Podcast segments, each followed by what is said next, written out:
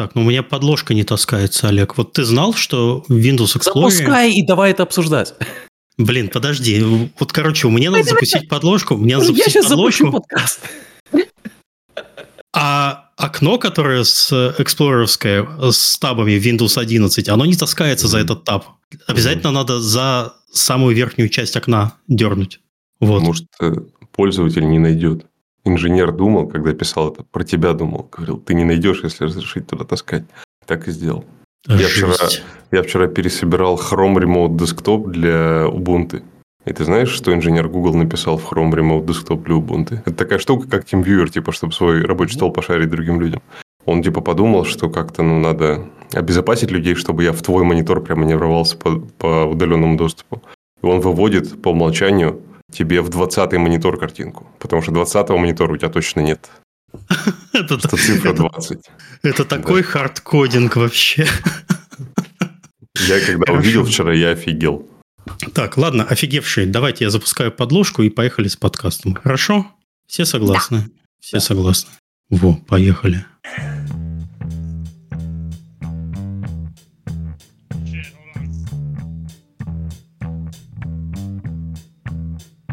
Всем привет, меня зовут Михаил Кузьмин, вы слушаете 392 э, выпуск подкаста «Как делают игры». И сегодня мы подводим итоги года, страдаем насчет следующего года. А у нас, как всегда, в таких выпусках, и не всегда, кстати, Алекс Нечепорчик, э, Лерика Малаева и Олег Чумаков, вот который не всегда, но каждый раз, когда есть Олег, мы всегда рады его видеть и всегда этому радуемся. Всем привет. Лаки. Да, и Привет. Лаки. А Лаки будет что-то рассказывать нам сегодня? Обязательно. А мы не будем делать ASMR, как мы договаривались заранее?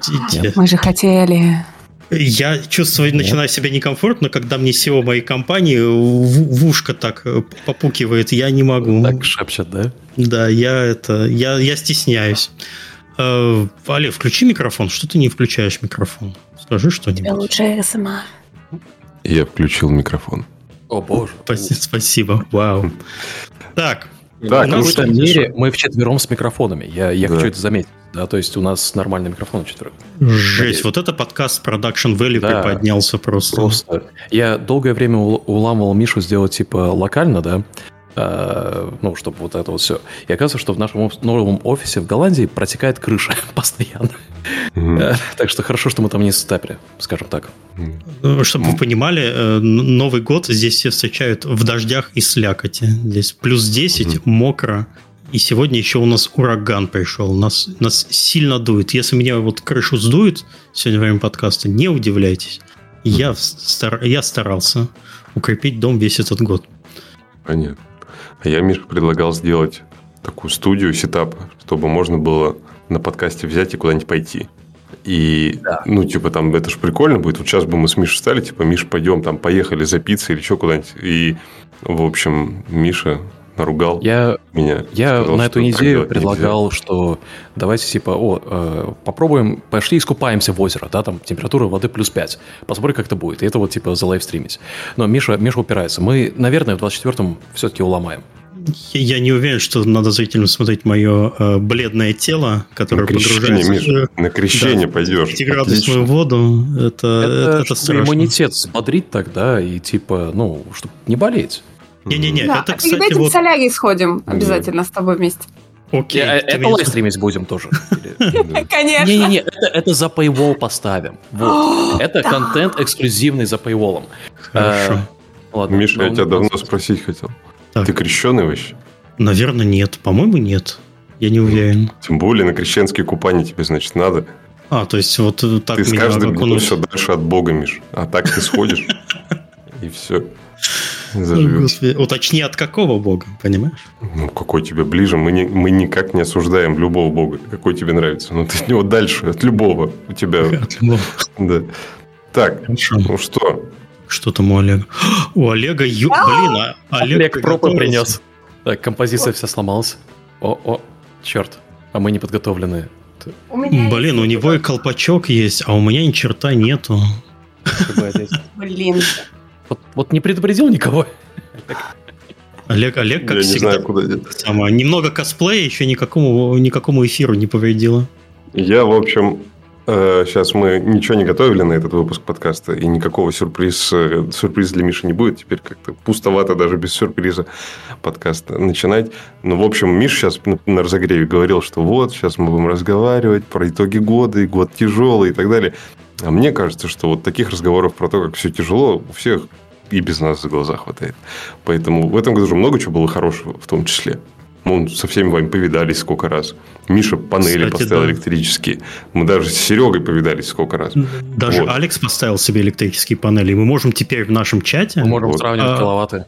да, сравнивать киловатты, а Мериться. вы с, с Галенкиным там сидите своими лейками меряетесь. Мы, Да. э, у нас новая оппозиция вообще в чате Вот. нашем. Да. И, в общем, лейка новая в этом году вышла. Много хороших новостей. Так что... Нам нужно Серегу вернуть, будешь про лиги говорить. Да. Подкаст чисто про лиги. Я готов целый подкаст выделить по фотографии, кстати, вообще. И будем про это тело бухтеть. Вот то, что ты, Алекс, кстати, предлагаешь, э, вот эти вот э, предзаписанные выпуски, я в целом не против их делать, но только в, в отдельное время от основных эфиров можно Конечно. попробовать э, в следующем году. Вы когда, кстати, возвращаетесь? Сейчас Алекс с Лерой, они в США, Мы если что. Посмотрим, э, зависит от здоровья родителей. Тут помимо всего, что у нас творится с компанией, о чем я поговорю здесь, э, у нас еще и куча проблем со здоровьем родственников, поэтому to be determined. Но а, идея э, с тем, чтобы предзаписанные подкасты, где, э, вот как мы говорим часто, там, какую-то тему затрагиваем, говорим, а, а пошли попробуем, а пошли сделаем, да, и иметь там, не знаю, там 40 вариантов, типа, в списке, что мы можем. Или типа, а ты когда-нибудь там, я не знаю, пробовал улиток есть, да? Пошли. Нет, типа, и нет, flash-forward, нет. и, и мы где-нибудь там сидим, улиток едим. А потом flash-forward, типа, кто-то там с ведром сидит, э, и, и потом возвращаемся обратно в подкаст и говорит, да, неплохо было. Но для предзаписанных выпусков, мне кажется, нужно вот, если делать, то делать такой формат, попробовать один-два раза, просто посмотреть, как это будет. Потому что э, вот как у Рогана был этот подкаст, где они там э, пиццу заказывали, вот это прикольно, мне кажется. Это такой, как э, брейк идет э, в стандартном формате. Да, да, я, я полностью с тобой согласен. Так. А, вот, сейчас Олег сломает и... Ладно, там мы- мы- тщательно да. пытается.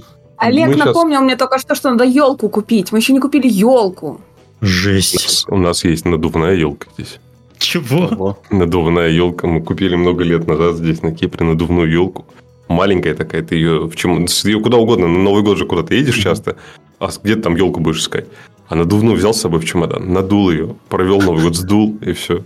Вот такая тема. Кто на Кипре живет, ребята, джамба, надувная елка, one love. Блин, я вообще это не знал. Надувная Вот. елка, это круто. Такие дела. Так, ну ладно, и мне кажется, мы уснем сейчас нахрен в таком темпе. Да, Отличное давай. начало, Миш, мне очень понравилось, как бы топовый план. Вот, э, да, я, я, Я- я- я старался. понимали, Уважаемые зрители, дорогие наши, кто пришел на этот новогодний выпуск, это последний выпуск в этом году же, Миш? Да, слава богу. Это последний выпуск в этом году, и мы пришли в начале, и мы накидывали Мише сейчас 10 минут. Миша, давай, может, так сделаем, будет прикольно. Давай, может, так сделаем, будет прикольно. Миша э, приводил причины, почему ничего нельзя, и вот мы с вами здесь на максимальной энергии. В общем, да, зрители наливают кофе, чтобы не уснуть себе. Короче. Я бы э, себя, я- если зритель уже шлепал по щекам, наверное, уже просто, чтобы ну, проснуться. типа того, тер уши там и так далее. Ладно, давайте, может быть, э, Про новости. у, все- у всех много новостей, особенно у одного из нас сегодня. И это не. Миша, и это не Лерика, А, и это даже не Лаки. Ну, Лаки может тоже. Вот. Э, Алекс, Ну. как дела вообще? Ну, как, э, сон это такая, как э, лакжери, да, которая... Для слабаков. Ну да, для собаков. Поэтому я очень-очень, очень looking forward to э, наши каникулы ис- испытать. Ну, получается, что у нас сегодня анонсировали? Пресс-релиз я расшарил на соцсетях про то, что Atari, та самая Atari, инвестирует в нас 2 миллиона долларов. Ей! Это очень круто. Эм, Это часть большей картины, э, про которую я хочу здесь рассказать, потому что э, 5 декабря у нас вышел анонс, который, когда, когда ты э, компания на бирже, у тебя есть определенные обязательства для анонсов, да, то есть вот если что-то происходит, тебе нужно вот в течение 24 часов, э, типа на следующий рабочий день анонсировать в 7 утра по э, британскому времени. И там так сложилось, что 5 декабря я, мы сделали этот анонс, и я ничего не говорил, потому что я не мог ничего говорить. потому что у нас было в процессе вот все, что сейчас, э, сегодня анонсировалось. Э, и предыстория здесь в чем? Э, когда мы как, как частная компания работали, да, как издатель, ну, бывают часто ситуации, ну, не часто, может быть, там, раз в год, раз в два года, когда там где-то задерживается платеж, да, или где-то неожиданный платеж. А, и всегда есть как бы резерв, э, на который ты можешь положиться. А если этот резерв внезапно э, увеличится, то просто, ну, компания одалживаешь деньги там на два месяца, да, и делаешь там простой контракт, и потом забираешь обратно. Такое обычный бизнес. А когда э, ты на бирже, такого делать нельзя, потому что есть куча акционеров, есть регуляции, что ты не можешь просто взять и одолжить компании деньги. И это такой вупс момент, э, который вполне логичен, да, иначе ты бы мог там, ну, махинации с этим всем делать. Эм, и мы оказались в ситуации, э, это называется кэш-кранч, да, когда э, тупо краткосрочно не хватает кэша.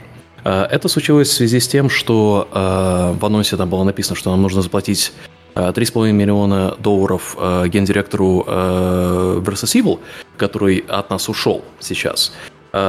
И взамен за это мы эм, не идем в суд, и мы эм, распрощаемся с всеми облигациями, которые связаны с этой компанией. То есть, подожди, не все, наверное, Алекс, знают, кто mm-hmm. такие для нас Versus Evil. А, это Расскажи, издатель, пожалуйста. которого мы купили два года назад, а, который фокусировался на РПГ, а, на более таких хардкорных жанрах, чего у нас не было в портфолио. А, и а, после а какие двух... игры мы у них все знать можем? Есть какие-то, которые... Pillars of Eternity 2. Pillars Эту игру мы знаем. 2. Эту игру мы играем. Так. И Army Croc, например. Ага. Окей. И, и Banner Saga они тоже издавали. Banner Saga вообще топ. Баннер Сага mm-hmm. офигенная игра. А, и получается, что вы их... А это когда у вас сделка была? Это же в том... Сколько лет в уже прошло даже? В 2021 году, в конце 2021 а, ну, мы э, купили... До выхода на IPO, по-моему. Не, это, это было м, несколько месяцев после. То есть мы вышли а. в марте 21 и в конце 21 э, их купили. Э, и получается, с такими сделками, э, вот вы когда читаете там пресс-релизы и э, там от публичной компании, там всегда идет, что вот купили за X миллионов долларов, да, и что меня бесит, то, что никто не вчитывается, потому что это до X, да, то есть там обычно идет, а, и это не всегда разглашается, да, а, обычно идет там компонент кэшем upfront, да, потом компонент акциями, потом компонент, а, привязанный к, по сути, как бы бонусы к определенным показателям, да, и большинство таких сделок завязаны на показателях, которые вперед смотрят, смотрят, да, то есть если мы покупаем компанию, то у них есть цели на один год, два года, на три года вперед. Mm-hmm. И мы там поставили цели, которые были катастрофически не достигнуты. Это то, что я могу легально говорить. Я могу использовать слово катастрофически не достигнуты. Если не а поняли, это катастрофа. Подожди, ладно, я, я буду адвокатом, в общем, людей, которые да, вне биржевых, в общем, терминов крупных компаний. Что такое вы купили Versus Evil? Вот они сидят, это издатель. У них там Steam-странички оперируются Pillars of Eternity. Тут вы приходите их покупаете. Дальше что происходит? Они сами по себе живут, просто вы владелец или как? Э, они, э, мы им даем бюджет на то, чтобы подписать uh-huh. крутых игр, uh-huh. издать их и зарабатывать деньги. Окей, да, но решают сути... они сами, чуть что брать, что не брать, какую игру подписывать, не подписывать, это они все сами делают. Сначала да. Ага, окей. Потом я пришел более глубоко и понял, насколько там катастрофически все. А, но суть в том, что, а, как и во многих эм, компаниях за последние три года, косты раздулись, прибыль не потянулась, и из-за этого результаты были, ну, ну не очень. Мы обсуждали это дело на очень как бы приветливых условиях, ну, что вот, вот такая ситуация сложилась, да. А, и в итоге э, в один момент основатель студии, основатель издателя э, решил пригрозить судом. Нам это не надо, э, и вместо этого мы договорились. Эм, и облигации, как бы, ну, обязательства на будущие платежи на несколько лет вперед мы обрубаем да, тем, что мы договорились. Потому что проблема в том, что когда вот рынок растет, все думают про то, как, как все будет продолжать расти. А, и сложно подумать о ситуации, когда если компания катастрофически не достигает своих целей, то если начинать оптимизировать эту компанию, да, то тогда можно сделать аргумент, что ты не достиг бы этих целей из-за обрезаний, да, и создается такой как бы конфликт, конфликтная ситуация, которая могла бы привести к суду. Эм, а судиться никто не любит, и э, это вот мой первый experience с американской законной системой, как там это все делается. Э, и это очень дорогой урок. Но суть в том, что эм, это э, одна причина, почему у нас кэш-кранч, и одновременно с этим у нас, как и у всей индустрии, это было видно еще в августе и сентябре, и потом пик был в октябре, пик по недостигнутым продажам, по ожиданиям. Обычно э, где-то в марте-апреле э, идет просев э, всех продаж у премиум издателей, да, а в этом году все, с кем я говорил, из коллег, конец сентября, октябрь были, ну, вообще никакими по сравнению с предыдущими годами. Э, ноябрь декабрь пока что окей, но на это нельзя рассчитывать. Но благодаря вот этим вот двум факторам и тому, что, э, ну сейчас же Activision принадлежит Microsoft, сейчас э, рецессия идет по всей индустрии, по всем платформам, то есть иметь гарантированные сделки от платформ стало сложнее – то есть мы рассчитывали, что мы там закроем пару партнеров здесь и там. Мы рассчитывали, что не будет катастрофического underperformance а э, от э, наших компаний, э, что продажи будут окей. И вот все эти три вещи вместе сложились в так называемый cash crunch. Э, что происходит в такой ситуации? То есть, э, ну, во-первых, мы э, оцениваем абсолютно все свои договора, да, смотрим, окей, когда мы кому что должны платить, да, э, как это может быть, где мы можем оптимизироваться каким-то образом, где мы можем какие проекты перефокусировать, э, то есть можем ли мы какие-то проекты, например, пораньше выпустить, может быть, какие-то поставить на паузу. И да, это э, часть этого, это то, что некоторые люди теряют работу. Это, к сожалению, это реальность индустрии. Я писал об этом в одном из пресс-релизов, что физически это, наверное, самое больное, что для меня может быть. Это когда не по вине людей, а просто вот потому, что бюджеты так складываются, ну, нужно, нужно прощаться с коллегами. Это мега-мега больно. А, что угу. происходит потом? А, расцениваем варианты. Да? Как можем ли мы взять деньги в долг у банка? Банки сейчас не дают кредиты. Могу ли я одолжить а, деньги компании напрямую? Тогда вопрос, под какой процент становится, да? Потому что э, если одалживать деньги, э, ну, как э, компании, э, если я ставлю процент слишком низкий, то это ну, преференционное, как э, я, я не делаю компании конкурентное преимущество, которое несправедливо. То есть наш mm-hmm. регулятор такое не хочет. Mm-hmm. Поэтому нужно идти просто вот смотреть, что в среднем для компании, которые в нашей позиции, нам дали бы в займ. А там э, дороже, чем кредитку брать. То mm-hmm. есть, ну, это, это огромный э, там если бы я дал 10 миллионов компании, то 2 миллиона они бы нам э, платили как эм, каждый год как interest payment, как э, процентная ставка. То, ну, это тяжело. Потом, что мы думаем? Окей, эм, могу ли я вложить в э, компанию денег? Ну, то есть, как капитал, да, то есть, вот, например, у нас там сейчас оценка была вчера в районе 6 миллионов долларов, можем, могу ли я положить 10 миллионов? Нет, не могу, потому что у меня больше 30%. Это значит, что если я покупаю хотя бы одну акцию, э, которая увеличивает мой процент, тогда э, мне нужно делать э, предложение на захват всей компании. Угу. А этого делать я не хочу, потому что мы очень много времени и ресурсов вложили в то, чтобы выйти на биржу. Да? Потому что э, биржа тебя наказывает, когда дела идут плохо, а когда и дела идут хорошо, тогда это ну, множитель идет. А в итоге дела, когда, ну сейчас дела идут не очень, но в итоге они все все равно вернутся обратно. И так вот, э, то решение, которое мы придумали, э, это эм, то, что э, мы поднимем новые деньги. То есть мы, по сути, напечатаем новые акции для компании, которые я куплю. То есть вот в пресс-релизе у нас написано, что я вложу до 10 миллионов долларов. Это на новые напечатанные акции. А внутри этих 10 миллионов а, все существующие инвесторы, которые а, были с нами с самого начала или в течение, которые так называемые институционные инвесторы, да, то есть это фонды.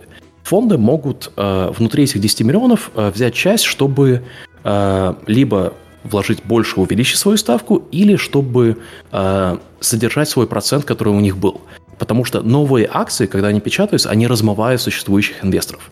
То есть я, по сути, размываю себя и вкладываю деньги в компанию.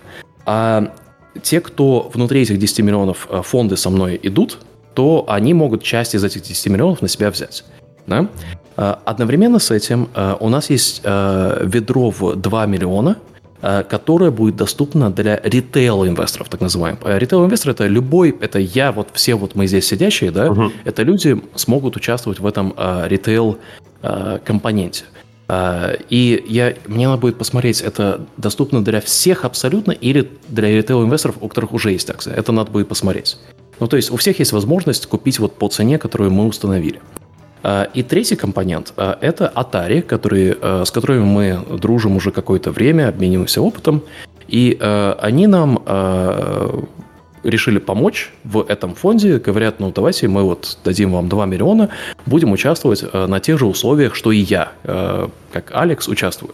Mm-hmm. То есть для них-то новая ставка, в итоге там можно посчитать, как это будет, ну там будет до 10%. Это значит, что как бы операция идет, ну, в обычном э, ритме, как, как есть. То есть это не меняет композицию компании. Э, возможно, я увеличу свой процент э, в этом всем, но э, как композиция компании не меняется. То есть это как daily business. Э, и здесь важно понимать, что э, вот вчера э, цена акции была что-то в районе 2,5 пенсов. Э, да? Сегодня с этим анонсом в нем мы сказали, что мы поднимаем по цене в 5 пенсов. То есть mm-hmm. в два раза больше, чем она была вчера. И сейчас мы трейдимся в районе 4. Э, это значит, что мы все равно даем как бы премиум на э, нынешнюю цену акции. Угу. Вот, и здесь я выдохну, и, Олег, давай вопросы спрашивай, потому что я в этой теме, знаешь, типа три недели, круглые сутки, и мне уже все это валится. Я так понял, ты еще хочешь поговорить про нее. Тебе нравится три недели, ты прям вошел во вкус. А, мне очень нравится, да. Я просто не могу, я, я во сне уже говорю про нее. Насколько я понял, сейчас я тебя поспрашиваю, конечно, еще из того, что я понял. Насколько я понял, все было бы легко и просто, если бы вы не были на бирже. Вы просто заложили денег в компанию, как все делают, и все, на этом бы закончилась проблема. Да. Окей. Да, это было в общем, так. да. Биржа, биржа, что ты с нами делаешь? Э, я вообще Биржа думал... нас регулирует, да? То есть, ну, это, это регуляция, да? Да понятно, ну просто ситуация получается вот в этом случае конкретно идиотическая. То есть ты, э, есть люди, которые хотят доложить денег в компанию, чтобы продолжать людям платить зарплату и продолжать работать, но это нельзя сделать легко. То есть это, конечно, да. такой, такая система. Э, я думал, что в этом году в целом последний раз все в интернете будут экспертами по тому, как э, SEO OpenAI нужно менять. Вот. Но оказалось, что все в интернете еще эксперты по тому, сколько стоит акции Tiny Build на бирже. Вот, они все, они, они все умеют это гуглить, они все читают финансовые отчеты, которые даже не знаю, где можно взять. Вот. Все там смотрят что-то. Давай я тебе задам угу. сколько-то самых тупых, не, не тупых, это не, не, несправедливо, самых частых штук, которые я слышал, и которые я не понимаю вообще, о чем там идет речь. Э, если на бирже цена акций становится очень низкая, то что происходит? Как, в чем самый страшный сценарий того, что акции стали дешевле из-за отчета? А, если акции падают, а, если они там падают ниже определенного, там, ну, типа совсем-совсем микро нанокопейки, mm-hmm. да, а, тогда биржа может остановить продажу этих акций. Mm-hmm. Компания не закрывается, ничего не происходит с этим. Mm-hmm. А если у меня 100 акций в кармане лежит этих, мне за них денег не дадут в этом случае? Если э, биржа останавливает, насколько я знаю, угу. нет. Э, okay. Здесь, здесь еще, э, знаешь, вот э, на, на тему э, диванных экспертов, э, что нужно понимать, это то, что угу. когда компания скатывается, вот как мы по цене акции, то э, играет ликвидность, так называемая, да, то есть э, спрос и предложение, да, он регулируется, когда у тебя каждый день очень много идет э, торговли, да, mm. а на британской бирже оказывается, что когда это не хайповая тема, там очень мало. И достаточно, угу. то есть в апреле у нас э, свалились э, акции, когда э, просто один инвестор, один инвестор продал незначительное количество в день, когда было очень мало э, спроса. Угу. И все падает. Угу. А угу. если вот сейчас все бы начали, то есть если бы Лаки сейчас купил, он не может покупать, потому что он наша собака, но если бы гипотетически Лаки сейчас, вот прямо сейчас купил бы там на миллион долларов акций, э, вероятно, оценка компании взлетела бы на 15 миллионов. Угу. Не является собачьим инвестиционным советом. Э, в общем, э, если в отчете сейчас все показывают, все, вся индустрия показывает, что все, все игры плохо продаются – Почему они плохо продаются? Почему люди не хотят покупать игры в сентябре-октябре этого года? В чем, собственно, катастрофическое изменение? Ты знаешь, э, инфляция. Э, инфляция во всем мире, э, особенно в Америке, который рынок довольно-таки большой для премиум игр. Мне, моя личная теория, да, это в том, что когда дети начали возвращаться в школу, это большие косты, многие угу. дети идут в первый раз в школу, Потому что подумай об этом. То есть вот во время пандемии было куча детей, которые вот первый, второй, третий класс, да, и они не ходили в школу. То есть они начали обучение, uh-huh. и получается, когда у тебя такие огромные косты в конце августа перед началом школьного года, ты начинаешь, окей, тебе нужно там бэкпэк, вот это вот то, тяжело. И поэтому, возможно, из-за это, это был один из факторов, почему родители просто не начали давать бюджет, или колледж-студенты э, не могли себе позволить.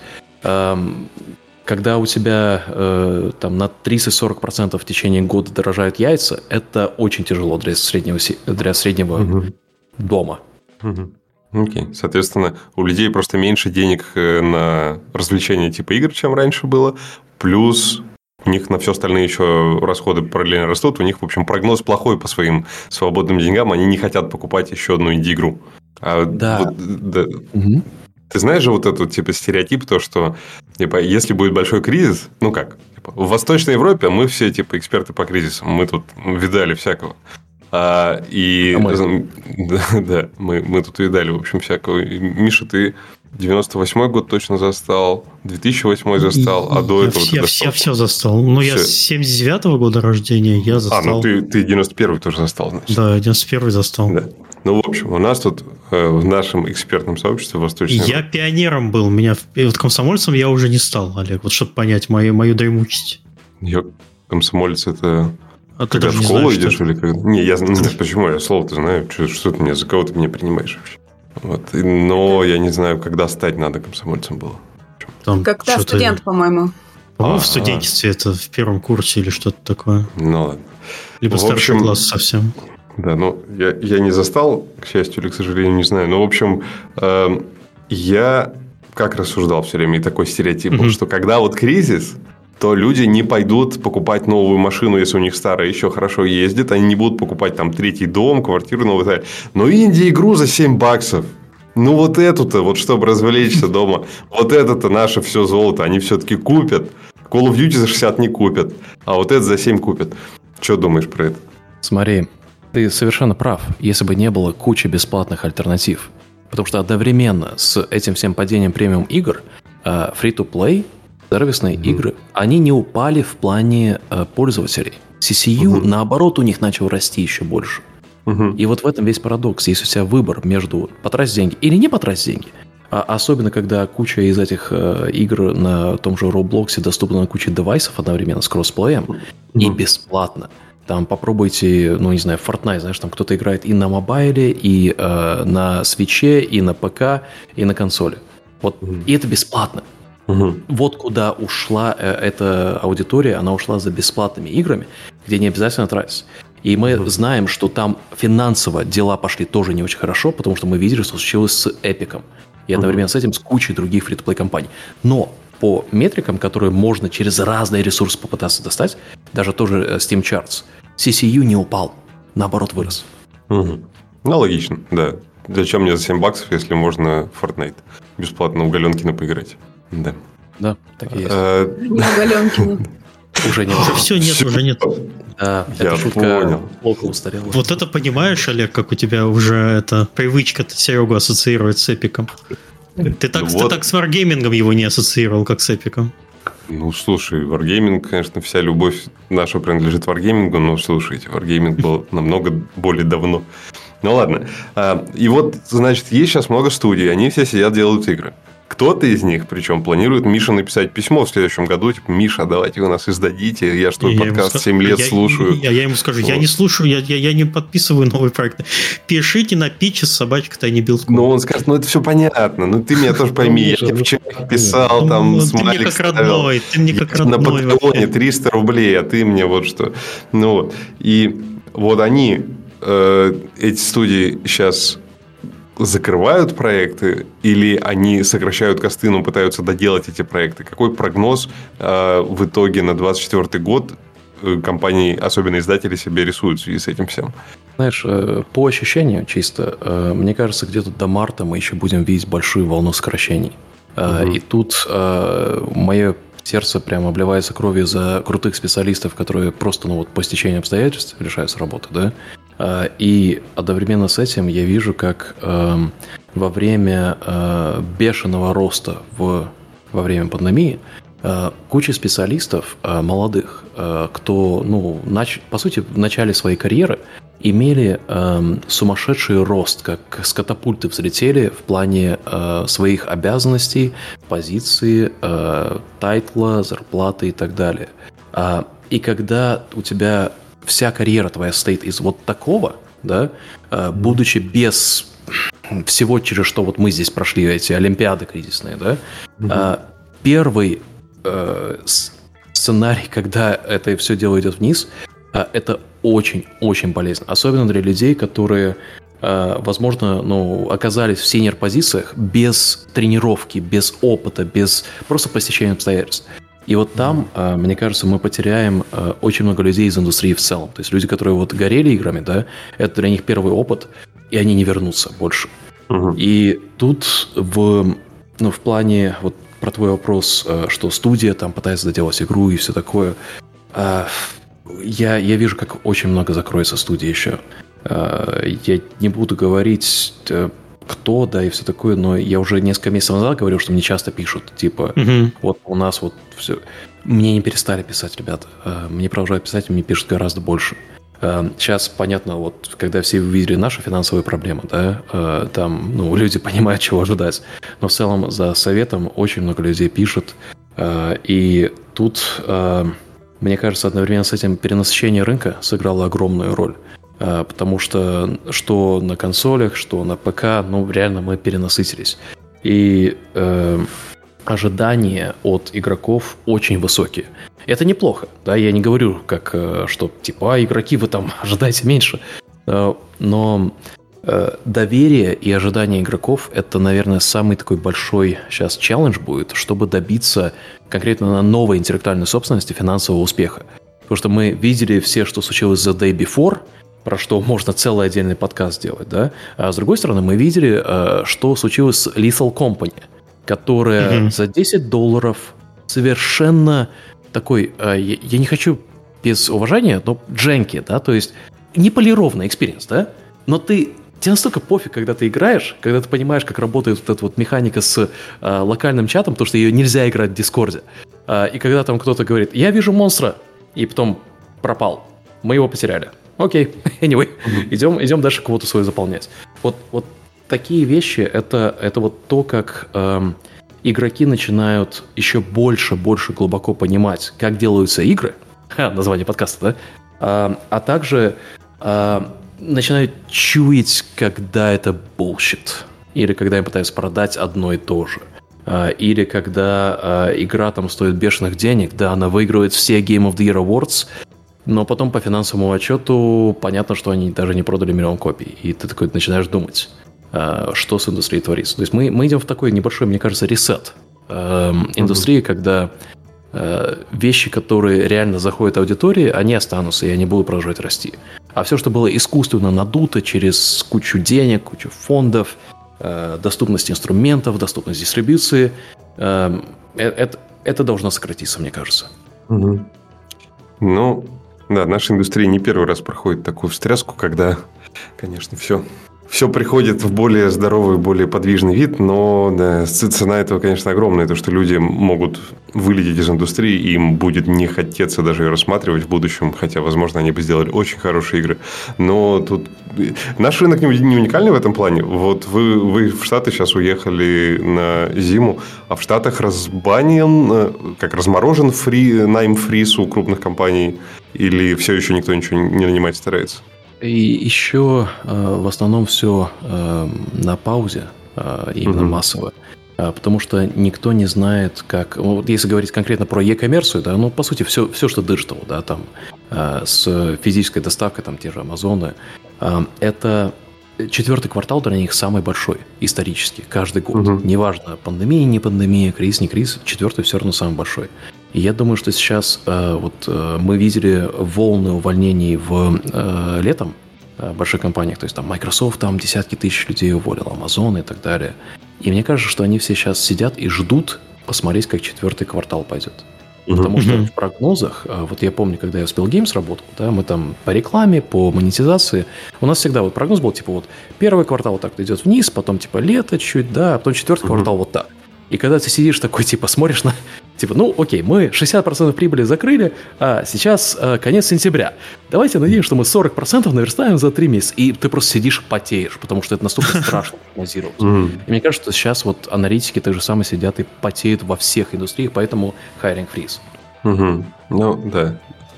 Корень проблем в том, что пользователь стал более аккуратно к деньгам относиться, а это как домино а, на а, все Олег, а Кипр да. же это не только геймдев Мекка, а это же да. еще и IT Мекка. Что, да. у вас, что у вас там локально происходит? Принеси какие-то новости с Кипра. Слушай, я, я очень плохой отвеча, отвечатель на такой вопрос, потому что я вот в, в тусовке совершенно Из дома не выходишь, не в курсе. правильно. Ну, практически, да. У нас Ладно, я, в общем, у нас тут много всего происходит с плейтестами игр, которые мы делаем к февралю. В общем, тут мы никуда не выходили уже несколько месяцев, я не знаю, что там происходит. Я вижу, что людей много, все кто-то кто-то работает, меняет работу, открывают новые стартапы, но здесь Кипр очень искаженно в этом отношении, потому что здесь в процентах как бы здесь представлена только, условно говоря, одна прослойка. Это какие-то компании, которые быстро растут, или это игры, или это там, э, не знаю, финансы. И вот они все с супер крутыми специалистами. Здесь джуниоров практически нет. И вот это mm. вот все варится в безумной скорости, и поэтому оно, мне кажется, не репрезентативно просто ни для какой другой локации. Ну, вот, так что тут кого-то надо по из тусовки местной позвать, он, наверное, расскажет, что происходит. Mm, хорошо. Вот, да. Ну, не, Думаю, в общем, не, в Голландии да. у вас не так быстро все, не, не такая концентрация. То есть в Голландии есть очень много других, в общем, областей, в которых много людей. Вот, и они тоже как-то э, работают, что-то делают, а здесь вот а вот если бы ты мне задал абсолютно такой же вопрос, я бы тоже mm-hmm. сказал, а я не знаю, ну, что здесь происходит на соседней улице. Я примерно в таком же бабле нахожусь, собственных mm-hmm. Э, проблем, вопросов и так далее, поэтому я на рынок труда местный, ну, mm-hmm. вообще не осмотрел. Ну да. Ну ладно, в общем, давайте. У нас все-таки подкаст в основном... Ну, у нас обычно много очень вопросов от людей, которые только начинают свой путь в индустрии, а времена вот такой большой перетряски, это для них, с одной стороны, и очень хорошо, и с другой стороны, для них это усложняет всю, всю задачу попадания в индустрию. Вот. А что мы можем им сказать с учетом того, что вот они в 2024 году будут принимать решения? искать. У меня много, много студентов бывших, кто у меня был, они ищут работу и в том числе спрашивают, а вот хочу в игры тоже попробовать, что думаешь, там, куда лучше постучаться и так далее. Э, что мы им скажем? Требования к э, опыту и скиллу э, в такой перетряске значительно повышаются. Э, то есть э, у тебя, ну, тебе нужно больше больше конкуренция за каждую позицию. Да? Соответственно, э, кандидаты, которые отбираются на эти позиции, э, в итоге в среднем э, имеют больше квалификацию. Угу. Здесь вот ты, ты упомянул студента, да, и у меня такой, знаешь, типа глаз дергается, потому что ну, я какое-то время преподавал в... Э, не преподавал, пару лекций читал в голландском геймдев колледже, э, где примерно такие же вопросы задают. И они там вот делали очень классную вещь, что на третьем-четвертом курсе тебя просто сайт. Третий-четвертый курс, семь человек, вам нужно шипнуть игру. Пофиг. То есть да. просто шипнуть игру. У нас, и кстати, вот, был вот... недавно подкаст про mm-hmm. со студентами, как раз они были из университета Бреда. Да, и там они да. про это рассказывали, что надо шипать. Есть... И... Но они потом по, по, под конец вообще своей карьеры э, уч, учебной а их забирают просто. Там приходят из международных студий, э, кто-то в разные страны разъезжается. В целом тут с этим все в порядке. Да, то есть смотри, если, если ты хочешь идти в геймдев, это мой личный совет, да, скорее всего, у тебя есть куча других скиллов, которые ты можешь использовать, чтобы зарабатывать деньги сегодня, да, а, чтобы шипнуть какую-нибудь игру.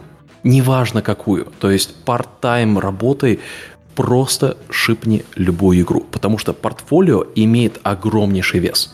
И неважно, потому что вот там приходят иногда кандидаты говорят, ой, ну я тут такую маленькую игру, там типа в Asset Story, там что-то делал. Я говорю, покажи, и, ну, открываете, такой смотрю, типа, там, знаешь, 50 тысяч э, обзоров на Asset в Asset Story, 4,9 звезд. Я такой, ты вот это должен на, на, сверху своего резюме, это скриншот, потому что угу. э, на, на ту позицию вот это вот доказывает, что у тебя есть скилл.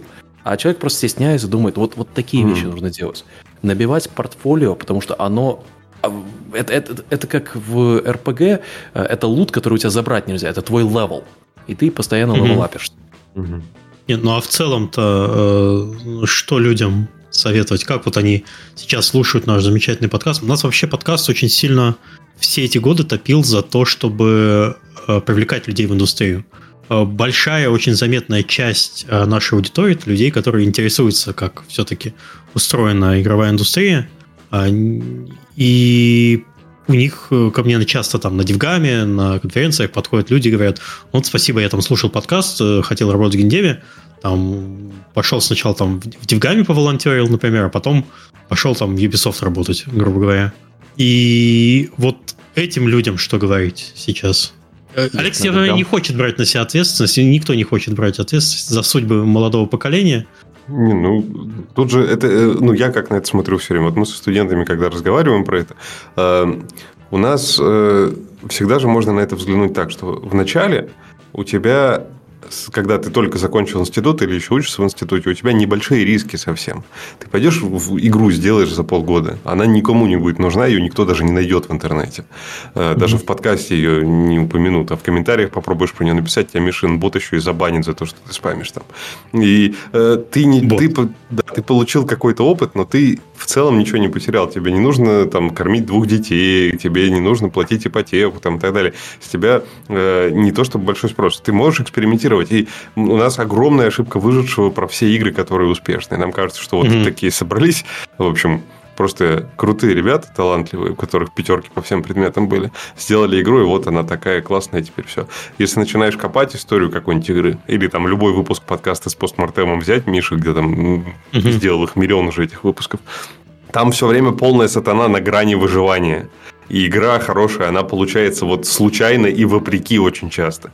И поэтому э, случайно и вопреки вы не можете заранее запланировать как барон Мюнхгаузен, он, у него в 12 часов дня подвиг каждый день запланирован. Вы же не можете этого сделать.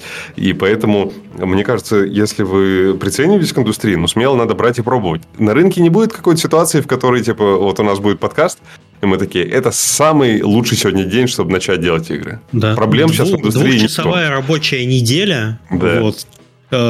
300 э, тысяч. Как заработать в секунду? неделю 300 тысяч, да, за два часа. Мы такого вам не скажем. Да, всегда какие-то, ну, есть какие-то сложности вся на рынке. Потом пройдет, типа, N лет, и мы скажем, сейчас какие же мы были дураки. Надо было делать, я не знаю, что-то там, игры для Apple этого шлема, и теперь все их делают, и все на них зарабатывают. А вот в 2023 году, в декабре, эти игры можно делать было за 100 долларов на коленке, и они сейчас бы зарабатывали там миллиарды. Э, просто мы постфактум узнаем. Нет такого момента, когда все отлично. Поэтому вот на эти обстоятельства смотреть, мне кажется, смысла особо нет. А если у вас уже большая ответственность, и вам нужно кормить семью, у вас ипотека, много вы не можете подвести там, всех своих близких и так далее, тогда то, что Алекс говорит, оно очень корректно. То, что вы можете, если у вас есть стабильные что-то, в чем вы уверены, где вы точно востребованы, вы можете этим заниматься, но если все равно не жить, не быть, хочется делать игры, Просто взять эту игру маленькую и попробовать ее сделать как-то в свободное время. Да, вы ее сделать не за месяц, а за, за два года. Да, она будет там не, не идеально вылизанная, но какая-то с багами, но она будет. Шипните, узнаете, вдруг, вдруг прикольно, вдруг вам понравится, вдруг это к чему-то приведет. Поэтому, в общем, я ни в коем случае не за то, что опускать руки, но если в вашу компанию, где вы работаете, может, не в играх, может, вы хотите уйти из этой компании пойти начать делать игры, неважно. Но если у вас э, сейчас открытые позиции, если вы кого-то нанимаете, то многие из игровой индустрии ищут работу, кто работал, у кого проекты не нашли финансирование или что-то случилось из-за того, что люди стали меньше покупать игры и так далее. А, вы всегда можете в том же комьюнити этого подкаста сказать, что, ребят, там, я знаю, что у вас тяжело в индустрии, но у нас вот сейчас там нанимают двух человек это тоже к чему-то может привести. Вдруг вы кому-то поможете, а потом сдружитесь на работе как-нибудь, что-нибудь. Вот. В общем, всегда можно что-то сделать. Какое-то дело, которое вас приблизит, всегда есть. И оно может быть на 10 минут. Подумайте, что это за дело. Можно его сделать, и дальше что-нибудь получится. В общем, моя позиция такая. А, Алекс, если я не ошибаюсь, у нас хайринг сейчас вообще остановлен всякий. Э, у нас несколько позиций открыты, э, конкретно в финансовом отделе. Э, и mm пока что мы процессе формирования hiring стратегии на следующий год э, у нас сейчас приоритет на том, что ну вот мы сейчас поднимаем деньги, да, э, и э, шипаем несколько проектов. Как это будет выглядеть в композиции hiring а, сложно сказать, так что я не буду комментировать, кто нам mm-hmm. будет нужен. Окей. Mm-hmm. Okay. То есть мы ждем, так сказать, прогнозируемости ситуации. Дальше Ну, уже будем сюда. Да, да. Да, мы, мы э, сейчас э, как аккуратно оптимистичны. Мгм. Окей. Ну, да. Но с точки зрения, я вот как типа человек со стороны наблюдающий, с точки зрения истории того, как это все будет, когда это будет уже ошибка выжившего изучаться следующими людьми, кто будет в индустрию приходить там через пять лет, история, когда вот так все случилось, а потом с- получилась мега-супер успешная игра, которая обязательно получится когда-нибудь, это прикольно. То есть, если бы вы такие вышли на биржу, стали стоить триллион, сделали Fortnite, все как бы все получилось, это не такая интересная история. Гораздо прикольнее, когда вот так вот все, типа, и там, в общем, э, Миша сражался с админкой Nintendo, заводил скидки, в общем, это самое, на последних силах, и потом в конце, как э, в фильме, и, и этот, э, Day, Day Before же, да, вот эта игра, которая, э, вот, кстати, по которой тоже, и даже эксперты по отчетности Tiny Build оказались не последними в этом году. Потом оказалось, что весь интернет это эксперты по тому, как э, нужно ММО делать, вот эти вот с survival с зомби. Э, Ну, да. да, да. Да, даже у них, они же очень крутые. Ну, то есть, как они вообще затащили на такую высокую позицию? И эту игру все знали, все знали про эту игру. То есть, ну, какие же они крутые, эти чуваки, которые вот сделали так, что игра так высоко, что все про нее знают. И вот сейчас э- эти ребята там переживут как-то этот кризис, сделают что-то, и вот когда у них получится супер успешная игра, какая-то офигенная будет история. То есть, что мы перепрыгнули, э, это же очень редко бывает, что наш визибилити и пиар перепрыгнул нашу э, ну, реальность компромиссов, в которой мы сделали вот такую игру, какую сделали. Но потом мы собрались силами и сделали вот такую, это вот, вот этот проект кино можно снимать уже, это прикольно. Вот видишь, даже на примере тех же Atari, да, сейчас вот мы типа вспоминаем там Pong, там, да, там, э, они зарабатывают кучу денег с продажи футболок, с э, физических этих Atari сетов, они же консоли делают. А, У компании было много плохих периодов, да, с нынешним ген- ген- э, ген- генеральным директором, с Уэйдом. Вот мы когда общались, он мне рассказывал про то, когда он пришел, он любил игры всю жизнь, и про то, вот как э, купил там контрольный пакет и просто все перевернул э, в позитивное русло. А он Э, откуда сеч- вообще, вот Вейт, он что вообще делал? Он же не, А. из, не из Atari изначально. Да, он из IT. э, Я не спрашивал конкретно, как он зарабатывал Мгм. деньги, но просто чувак очень-очень любит индустрию и очень любил Atari.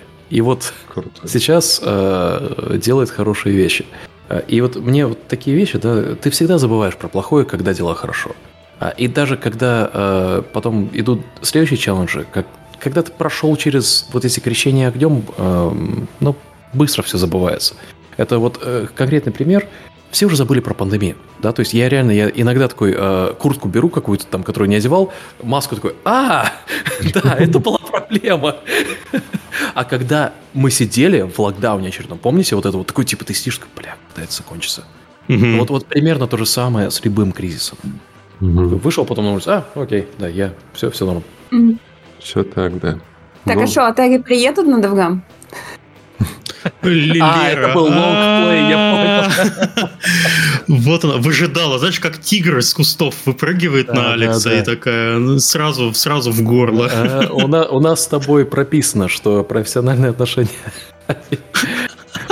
Не, ну, а давайте, может, перейдем к, э, блин, да, интересное событие было в Португалии, не? Потому что я в мы- Не, мы, мы-то перейдем, Нет? я смотрю, там в чате А. кучу вопросов э, О, да, накидали давайте, в может, тему. давай вот, может, да, давайте может ты тему. пройдешься по вопросам и, э, ну, как бы ответишь Да, на что-то. Промодерируйте Да. кто-нибудь, потому что у меня есть сетап, он выглядит профессионально, Я, но он я профессиональный на- модератор. Да, у меня здесь Так. все на скотче держится. То есть, если я чихну, все разломается. Класс. Поэтому Вообще. заблюрено все сзади. Здесь такая вот как стопка э, разных коробок, там все это мне было стыдно. Так, хорошо. Так, так, так, смотрим. Э, Сейчас просто, чтобы прежде чем перейти к следующей теме, вот у нас тут накидали прям потому, что мы обсуждали. Мгм. Так, эм, так, так, так. Про увольнение 20 минут. Так, сейчас, подожди. Э, Так, слышал, была утечка документов из Bill, какие-то там судебные иски. Прокомментируйте. Ну, по-моему, у нас это не не было утечки, никаких. это все публично. Это. Э, Это, да, что было судебное дело, и вот мы э, за все, все там замяли. Если была Да. какая-то утечка, то говорите, но это э, просто когда ты публичная компания, э, если вы пойдете на tinybuildinvestors.com, там есть все. Там есть э, все правила нашей все компании. утечки, Алекс лично публикует все утечки. Да, да, это, ну, не в Твиттер же, надо отдельный сайт сделать. Так, А если, а, ну, какая, кстати, какая санкция, если у вас было какое-то событие, которое вы не рассказали публично? Э, штрафы, э, ответственность э, административная и криминальная, скорее всего. Ну, О. как это... Потому что, ну, когда ты на бирже, да, Мгм. это очень тяжелый процесс, выйти на биржу. Вот Мгм. прямо самое сложное, что я делал в жизни, это в пандемию выводил компанию на биржу. И тут, так как мы там, да, то следовать нужно 100% по правилам. И вот Мгм. многие компании, которые ты думаешь, что вот они, а что они на биржу не вышли, когда могли, да? Ну, наверное, потому что они аудиты не прошли. Потому что у нас все строго, да, то есть я не могу нарушать ни один контракт, ничего. А Если э, мы хотим, например, там какой-то уступок сделать контракт, то нам нужно делать это в письме и заранее договариваться и э, удостоверяться, что это не, не мислит для инвесторов. Потому что инвесторы должны иметь достаточно информации, чтобы принимать решение, э, будут ли они ну, покупать, продавать или держать. Мгм. вот так вот, Олег, не становись, Олег, публичной компанией. Мгм. Да. Это не для всех, А- да, далеко не для всех, я вам сразу говорю. Я Стоит, просмотрела вопросы чата. В целом они, а, ну, общие вопросы сейчас не по теме. Я, наверное, их скопирую в наш документ, чтобы мы в конце ответили на все вопросы. А к слушателям я попрошу, если вы хотите задать вопрос к нам, пишите в начале комментария большими буквами слово «вопрос», потом свой вопрос, и мы в конце э, постараемся ответить на все вопросы. Мгм. Вот. Вот Тогда сможем на- агрегировать. Был Да. немножко по теме от Кирилла Буянина вопрос, стоит Давай. ли студентам соглашаться на работу в студии, где заранее известно о токсичном коллективе, руководстве, или, или лучше пилить инди-проект? Что вообще по токсичности в индустрии? Ой, по токсичности. Я же рекомендую прочитать последний пост э, с итогами года Алины Брейзейкине, которая продюсер была в очень многих иг- этих, э, господи, э, компаниях. И вот у нее был очень хороший пост. Там очень большой пост. Я устал его Ох, читать. Я, наверное, но- даже четвертой части не смог осилить. Там очень много информации. Там очень много, но Саморизируйте, очень будто бы мне подробно. 5 лет. А, Саморизировать э, токсичная компания, э, которая э, не заботилась о сотрудниках и э, загазлайтила Алину. Алина сделала до хера всего, чтобы построить продюсерский отдел, но э, компания просто ее э, как бы не поддерживала, сделала ее во всем виноватой.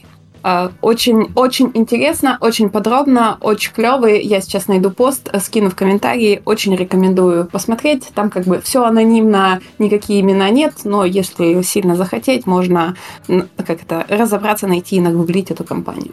Вот. Так что Не в целом а, вывод, да, не работайте в токсичных коллективах, если нет возможности.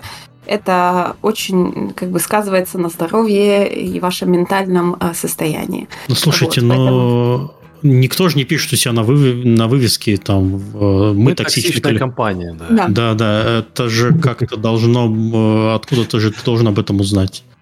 Ну, это естественно, да. Ну, в И, целом ну, обычно, все люди когда вот, э, лю- люди ищут работу, они давайте спрашивают... вопрос. Может быть, как э, найти хорошую компанию? Да, потому что Если можно ты говорить, токсичный.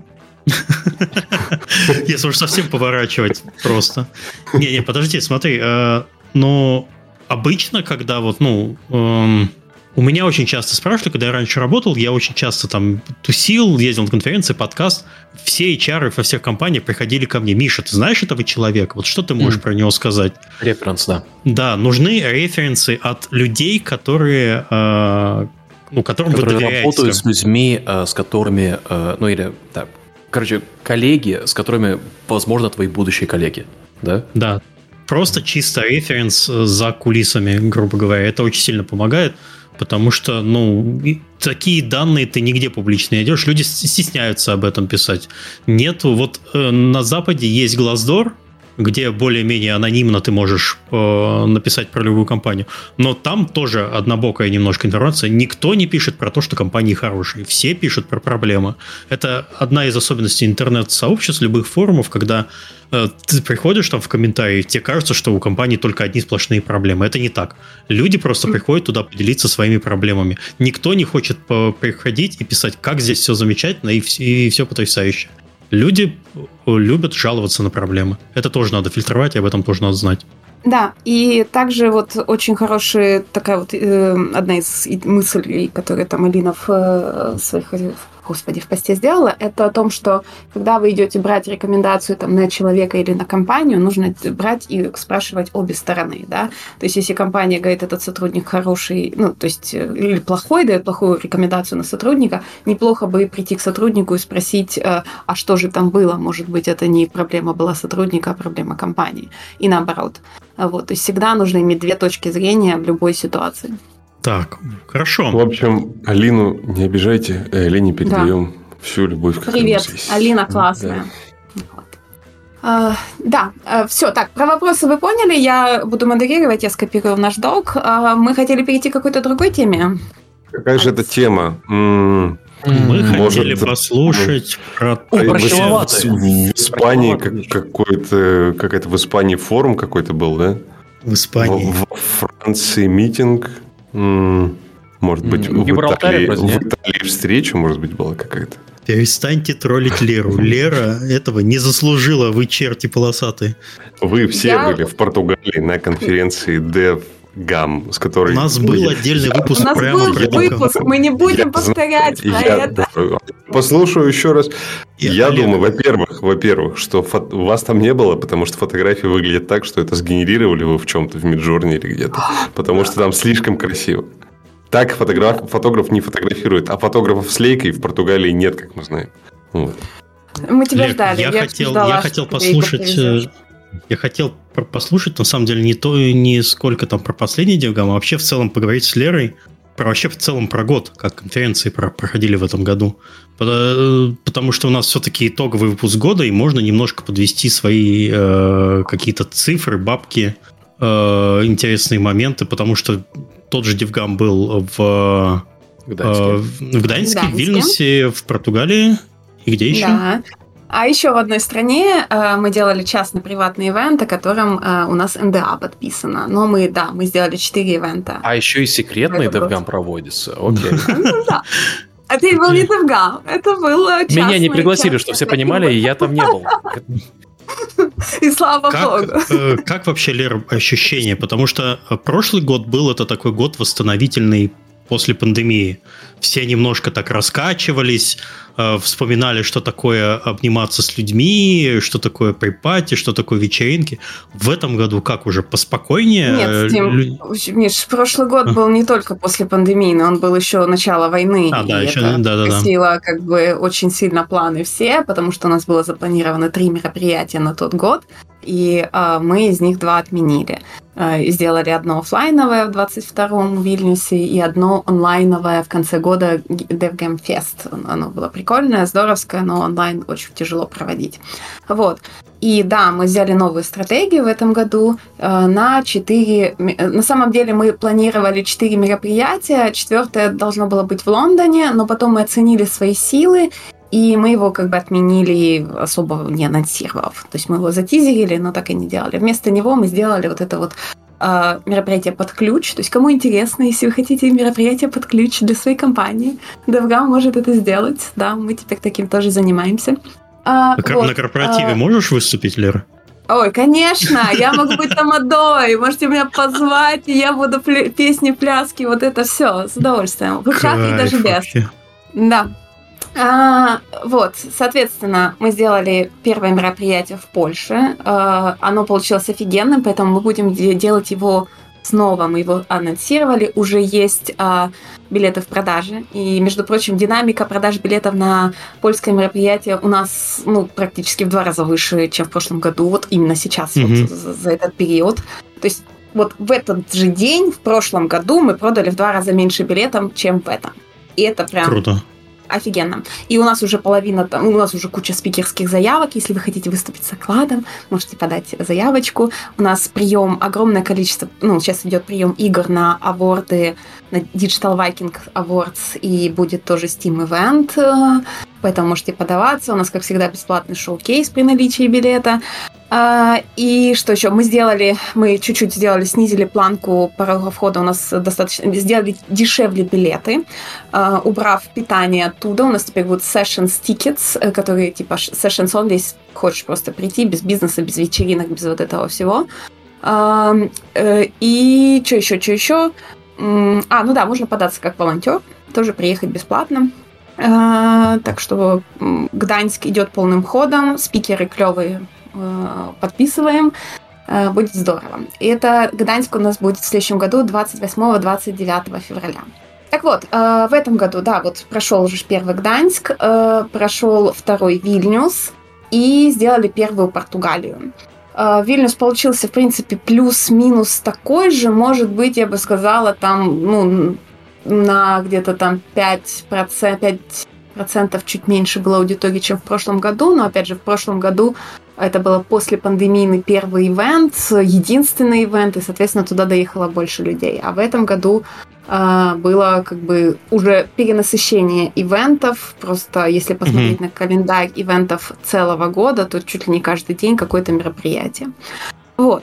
А, но ну вот э, конкуренция выросла ивент, вообще на, на Конкуренция, рынке. да. Все вернулись, все вернулись. Кто-то делает больше. Многие мероприятия делают еще сайд-ивенты. Сейчас э, все пытаются найти свою нишу, все пытаются про, э, как это, собрать какую-то еще дополнительную аудиторию, найти свою identity. Потому что, ну вот, чтобы понять, э, то есть есть крупные, большие мероприятия, как Gamescom, GDC, которые вот, вот они как агрегаторы. Туда все едут, неважно что, какую-то программу там не это, кого бы ты там не анонсируй. Это просто точка, в которую все приезжает. Вот, mm-hmm. приезжают встретиться. Многие приезжают даже не на мероприятие, а просто вокруг повстречаться с людьми. То же самое там, допустим, с GDC. Вот. Все остальные мероприятия, они как бы гораздо более маленькие. Ну, я сейчас говорю в первую очередь про Европу, потому что мы в Европе работаем. Мы не говорим про B2C-шные большие выставки, типа China Joy, да, там, G-Star и так далее. Мы говорим вот там условные, там, не знаю, там, Reboot, PG Connect, Nordic Games и так далее, и так далее, и тому подобное. Вот. И э, здесь очень важен тоже как бы фокус этих мероприятий, что эти мероприятия, какая отличительная, отличительная черта от того или иного мероприятия. Потому что из-за кризиса индустрии, как бы, э, понятно, вот там увольнение и так далее, но что еще режут компании в первую очередь? В первую очередь они режут найм и они режут э, ивенты. Вот. Угу. То есть меньше компаний инвестируют в ивенты. Соответственно, то есть аудитория ивентов снижается и так далее. Вот. И тут нужно дать э, компаниям э, понять, почему твое мероприятие компаниям или обычным ну, разработчикам, обычным участникам, почему э, имеет смысл как бы приходить. Для этого нужно делать э, сфокусированный, интересный как контент, да, очень хорошо модерированный.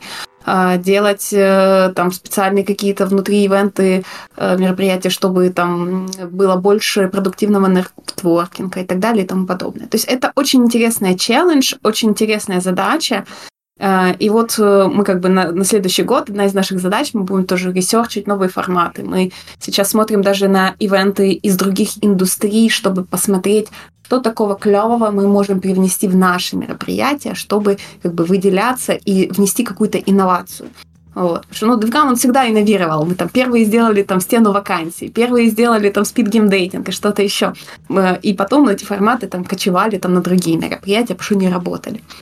Вот, так что вот в этом году мы будем тоже фокусироваться на каких-то таких интересных э, э, активностях, э, переосмысливать как, ну, то есть вот нашу какую-то нишу и так далее. А, вот. То есть, э, еще раз, в индустрии ивентом будет, ну вот сейчас как бы мы, мы общались весь год со всеми э, абсолютно, э, с кем мы дружим, организаторами других мероприятий. У всех есть инкриз э, декриз, извините, э, снижение по sponsorships э, и по количеству участников, кроме там самых больших, которые там вот, вот крупные, да, супер-мега крупные. Что все такие, mm-hmm. если уже ехать два раза в год, то мы поедем на что-то крупняковое и большое. И если мы поддержим какое-то небольшое мероприятие в этом году, то, скорее всего, это будет что-то локальное для нашей страны, для нашей индустрии, или что-то более сфокусированное там вот под чисто про мобильные игры, или чисто про консольные, или чисто для Индии, или что-то в этом роде. Вот, в этом случае э, в плане сложнее, поэтому мы, мы очень ждем, когда индустрия пойдет вверх, и тогда ну, все ивенты пойдут на подъем.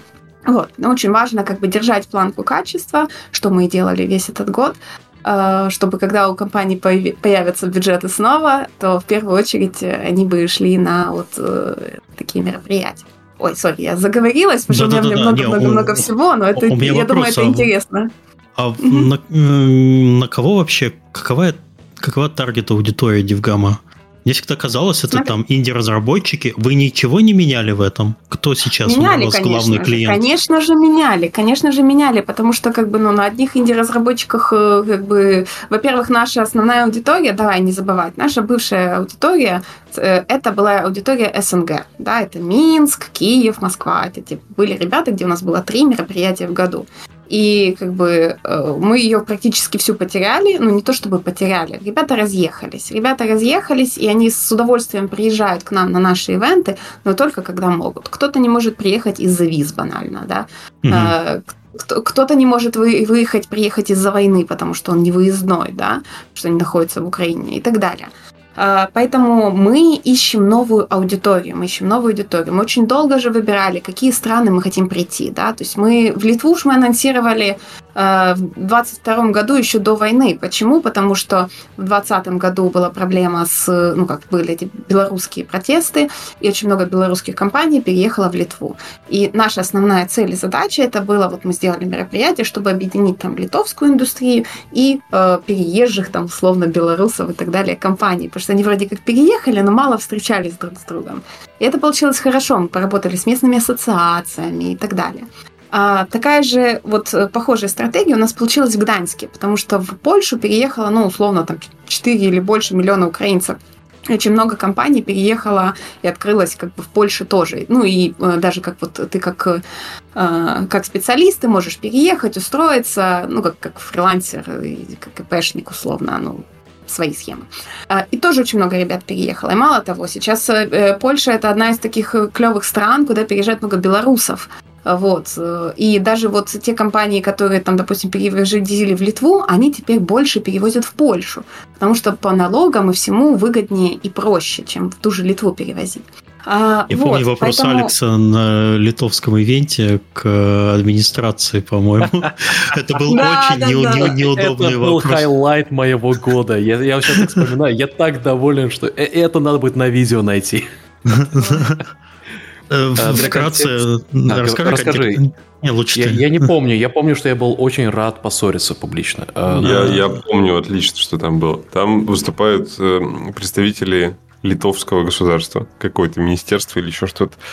Инвестиции. Зал, зал довольно пустой, да. Что, Инвест Литвания, точно. Мне кажется, это не Инвест Литвания. Не-не-не, Инвест Литвания – это частная организация, которая да. с поддержкой правительства, а там был именно э, министр развития экономики. Инвест Литвания, я обожаю просто Инвест Литвания, потому что, вот, Миша, Инвест Литвания, вкратце по названию, что она делает, как ты думаешь? Инвестирует э, литовцев? Это, это хорошая трактовка, да. Или я почему-то трактовал все время так, что она инвестирует от лица Литвы в кого-то. Ну, типа, Литва инвестирует во что-то.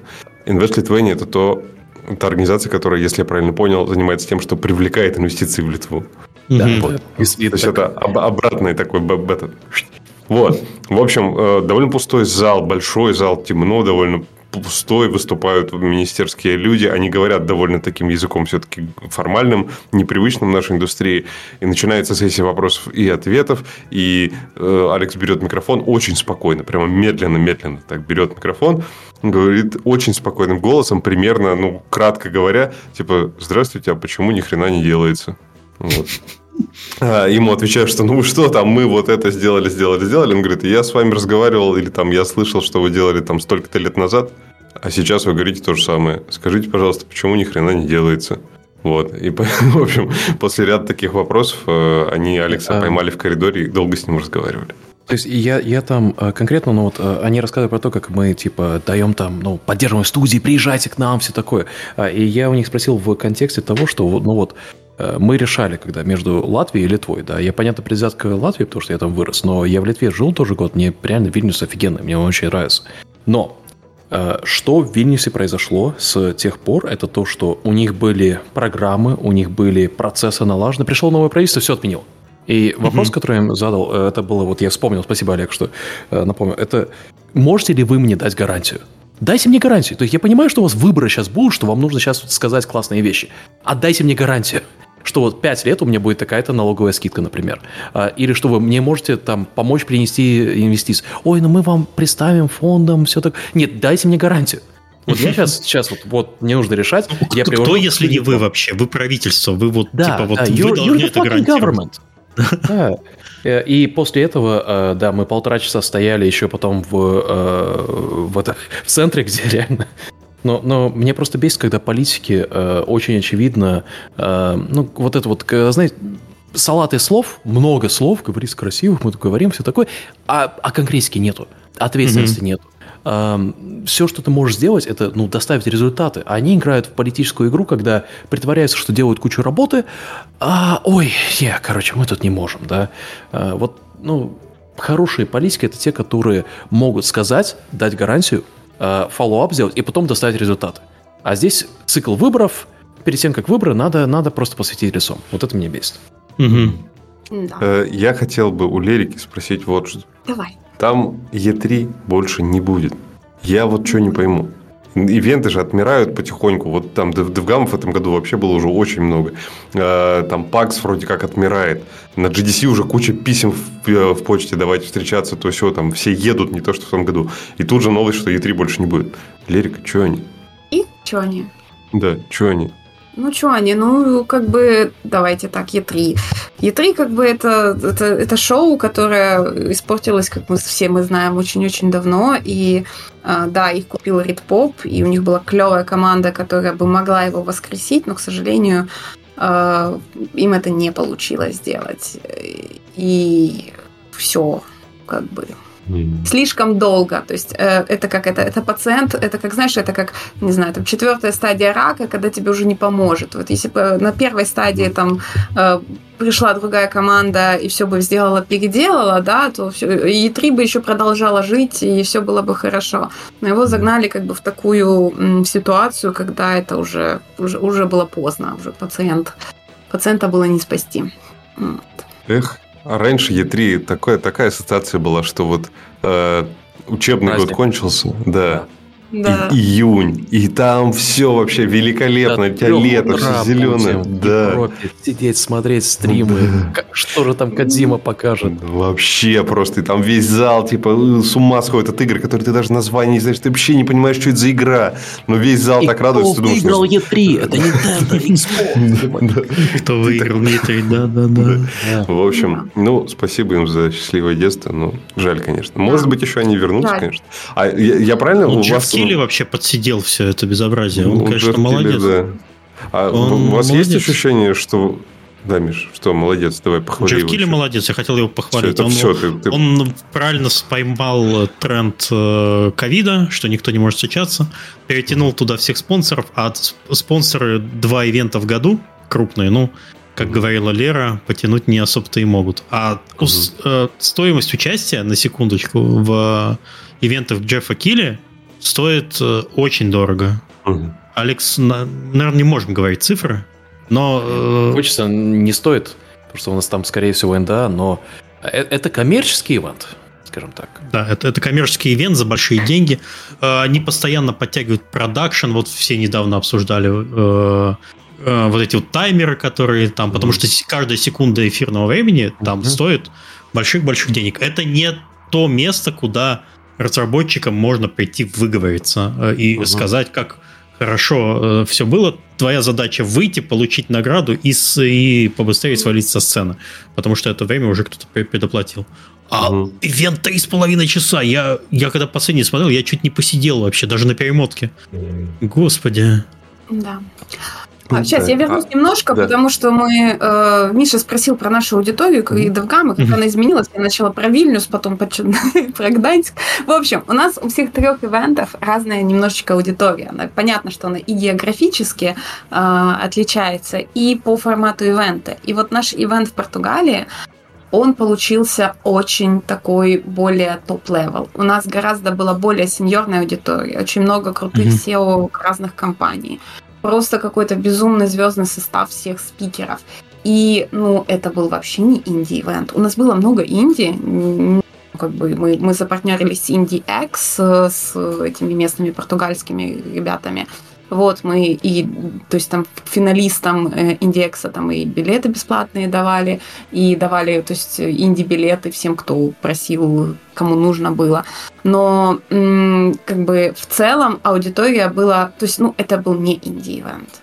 Вот, DevGam уже давно как бы хорошая B2B э, конференция, которая имеет классный баланс между инди-разработчиками и сеньорной аудиторией. И это и, и при этом, э, как, как вот Энрике классно говорил, что это та, то место, где можно вот реально дотянуться до любого. То есть тебе не надо там... То есть э, крутые SEO тусят с, с небольшими разработчиками, и это дает вот эту вот э, ступеньку, и тебе, ты, ты быстрее выше можешь как бы запрыгнуть, перепрыгнуть, дотянуться до этих компаний. А вот. И мы будем продолжать вот этот вот connection игровой индустрии и в следующем году. Атай, Атай, Атай, Атаги. Алекс, давай, нам нужен Атаги на DevGam. Да, и Я поговорю завершив... с Майдом, да. Давай. И завершив э, вот это вот все, то есть, ну, следующий, еще раз, в конце февраля 28-29 будет DevGam в Ганске. И мало того, мы на прошлом выпуске обсуждали, то мы вернем Game Roast. Yes. Да. Мы вернем Game Roast да, но, а, но мы еще не говорили с Алексом. Никаких но. Никаких но. Алекс, Алекс не будет ведущим Гимроуса. Мы вернем да, но Алекс будет участником. Алекс будет участником. Не-не-не-не-не. Это... Да-да-да. Это, да, короче, все, что нам нужен, это мокрый пылесос. Это мокрый пылесос нам нужен, дезинфекционная швабра, ну и... Пачка Принглс и перчатка. Не-не, это, это на после минут ты это можешь сделать. Я тебе разрешу. Это ты сделаешь на свои пять минут. И Миша на свои пять минут. Слушай, если Game Roast возвращается, то мы с Мишей хостим. Это условие. Не, ну Запатентовано, ты контракт не прочитал. Ой, чувствую, Мы публичная компания, все нужно по контракту. Я прочитаю контракт. Так, тут ничего не сказано Game Roast. В общем, решим для про Португалию, то есть для тех, кто был на предыдущих девгамах, а, изначально же как э, формат DevGam, э, что вот мне нравилось, это, э, окей, ты чаще всего в отеле находишься, и конференц-зал где-то вот, ну, либо в отеле, либо рядом, и вот эти вот посиделки после как бы конференции, вот это в зале, в баре, это все очень круто. А здесь так получилось еще, что отель довольно-таки так, такого класса, которого ты не ожидаешь от DevGam, да, если ты был на предыдущих. И оно в курортной зоне, где реально вот такая человая атмосфера, где а, ты а, вот все там, все туда приехали и все там находятся. Да, а, не было такого, что все типа разошлись вечером, а вот кор аудитория, она была там. И что меня удивило в Португалии, это вот а, мы говорили про инфляцию, да, а, там, ну, сравнительно там с Голландией, там даже с Польшей, с Латвией, а, цены были какие-то, ну, прямо очень доступные. Э, когда ты привык к большим ценам, то есть э, я вообще рекомендую людям, просто кто думает там, куда переезжать, посмотрите на Португалию. А там очень-очень круто. А что в Кашкайше, Кашкайш это рядом с Лиссабоном, где Довгам проходил, и вот у нас э, коллеги есть в Порто, это чуть севернее, типа там северная часть Португалии. Там тоже мы туда ездили, там очень круто, и цены реально на жизнь сейчас очень доступны. Да. Ну окей, давайте дальше двигать от DevGAMM а, а то народ уже жрет в, чат в чатике. Вы как первый раз подкаст слушаете. Вы что не знаете, что когда мы говорим о DevGAMM е, это всегда минимум 40 минут. Все молчат, все, в чате молчат, когда мы говорим про Девгам. И они просто уходят в другую комнату, делают чаек, вот это, перематывают. Ладно. Я против такого, вот. Uh, не против да. гамма, против такого поведения. Uh, давайте, наверное, по вопросикам пройдемся. Я уже, под, да, я уже подобрал все, что из чата, и то, что нам заранее задавали. Uh, Маркеш спрашивает. Добрый день. Подскажите, пожалуйста, в каком жанре, визуальном стиле или тематике вы бы рекомендовали разрабатывать игру соло-разработчиков в 2024 году? Что вы скажете о жанрах Cozy Exploring и Roguelite Shooter? Спасибо. Разрабатывай надо то, что знаешь, то, что любишь. Тут, а не то, что ну, Давай, наверное, немножко, ну, не будем прямо отвечать прямо на этот вопрос, а скажем, как нужно выбирать себе э, игру. Надо ловить тренды, потому что вы, естественно, если вы начнете разрабатывать игру в 2024 году, вы, конечно, в 2024 году не выпустите, надеюсь. Вот. Э, Олег улыбается там. Я просто, ну, я не знаю, может, у тебя в наушники, не, ну, Дискорд же глушит нас, Я когда мы даже говорим. Да. Да? Не говори, не надо лайт раз, ты говоришь, надо лайт Алекс такой, уберись. да, это- мы как в Яралаше прямо были вдвоем сейчас. Типа, Алекс такой. А, блин, и, наверное, Алекс говорил, а я мысль эту тоже думал, и окей, ладно, у нас Да нет, слушай, Миша, подожди. Red Minds вы- э, Thanks Look Alike. Подожди, подожди, вы... Да нет, вы противоположные Мы сказали. наоборот, мы совершенно... Да? Алекс сказал, не надо, говорит, ловить тренды, надо делать то, что, э, то, что знаете. И ты такой, да, надо ловить тренды. Вы даже слово в слово то же самое сказали. Господи, Это, мне кажется, эта дискуссия описывает весь этот год. Да, в целом. вот. Типа, да. Слушай, нет. мы ответили на твой вопрос. Наверное, Я, да, думаю, нет. я думаю, это Нет. очень понятный ответ был. Давай дальше. Тут просто Нет. лучше, лучше уже не сделаешь ты, Миш. Все, это идеально. подожди. Идете на Steam Spy, короче, начинаете, если вы хотите сделать игру какого-то жанра, плюсуйте там теги. Там есть возможность через адресную строку наплюсовать себе тегов. А, И вот хотя бы такое пересечение посмотрите на аудиторию. Если ваша задача за- Ты заработать... игру делал? Нет, никогда не делал так. Вот, Но- и, вот и все. Вот ты, ты Понимаешь, это, на- это называется маркетинговый паралич, Миша. Олег, когда ты пара- не маркетинг понимаешь. тебе говорит, что в твоей, твоя аудитория никогда вот не будет играть. Потому что маркетинг описывает постфактум то, что произошло. Ты выпустил А, игру, а ты, а аудитория, Олег. оказывается, хотела. Человек ожидает ответ на вопрос такой, понимаешь? Он не, он не ждет, что ты делай, Это хочешь. есть, это и есть ответ. маркетинговый паралич. Ты ему даешь не то, что есть, а ты ему даешь то, что он ожидает. Миша, зачем? Ради Короче, чего давай. это все? Давайте, давайте я, может быть, дам на самом деле дельный совет. Делайте делайте то, что а, имеет как можно больше возврата в плане плейтайма. Да, то есть неважно какой жанр, э, это можете идти по Мишиному совету, можете идти по моему совету, делать то, что любите, это как бред. Но э, самое главное не упираться сейчас в контент. Если вы делаете игру, которая э, ты такой типа говоришь, ну вот типа за один месяц я сделаю там час себе контента в игре, у меня камера начала тут. Во. А, Не делайте этого. А, Делайте игры, которые более системные, которые переигрываемые, которые а, люди могут... Вот ты потратил месяц, да, и ты там добавил системы. Я, о, я делал про это презентацию, про то, как системный дизайн а, скелить внутри игр. Это А. уже вышла презентация, по-моему, на DevGam канале на еще нет. Или, или нет еще? Она- А ты на Лиссабоне делал или на Да, Вильнюсе? на Все, Лиссабоне. там вышло. На Лиссабоне вышло. только начали выходить. Нет, Да, нет да, еще. Вышло. Спорим, вышло. Вышло? С кем Сейчас поспорить? Сейчас, давайте сейчас. перепроверим. По-моему, я я, видел чатик. моську Алекса, я видел у себя в подписках с DevGam канала на этой неделе. Так Но что, суть скорее том, всего, что да. сейчас вот одна из причин, почему у нас э, рецессия, о да, реально вышел крутой подка- э, крутая презентация, наверное, была, но там важно э, не упираться в э, то, что ну, вот у нас классная игра, нам нужно теперь 400 человек в течение 8 лет, чтобы сделать эту игру. Это, это не так работает. Если у вас маленькие ресурсы, системный дизайн. А, И в отличие от моих предыдущих презентаций, я там не говорю про раз в 2 часа, я говорю только половину. К сожалению. Ну, да. Ну, по-моему, Миш там был, так что Да, я, я был на докладе. Этот доклад был лучше, чем когда Алекс мемы показывал час Да, на я- экране. да-да-да. И говорил, смотрите, это классно. Аудитория сидит такая, твою мать, что происходит? Зачем это Да, все? да. А там 12-летний ребенок плачет, как его абьюзят внутри. Окей, давайте дальше. Да, короче, делайте системы, делайте так, чтобы э, эти системы работали. А, Кстати, еще могу от себя добавить, что Valve, я, я не буду называть имен, Valve очень любит игры с высоким плейтаймом. Э, Весь Steam, э, все алгоритмы Steam построены э, вокруг этого. Если ваша игра проходится прямо на, э, за небольшое количество времени, э, сделайте так, чтобы ее можно было переиграть, например. С увеличением сложности, ничего, с любым множителем. Сделайте все возможное, чтобы игроки оставались в вашей игре. Алгоритмы Стима это любят. Олег, что ты там опять? Ну, я не знаю, типа, делать игры, у которых хороший ретеншн, и чтобы в них люди в- тратили много времени. Ну, типа, чё- вот что мне делать с этим советом? Ну, вот что? А, Делать, не типа, делать э, story-driven игры, не делать игры, которые зависят от катсцен. Не, Не э, если, если есть э, там скиллы на анимацию, делай их внутриигровые, которые э, ты можешь посмотреть с разных сторон, а не с фикс камеры. Не бери контроль у игрока.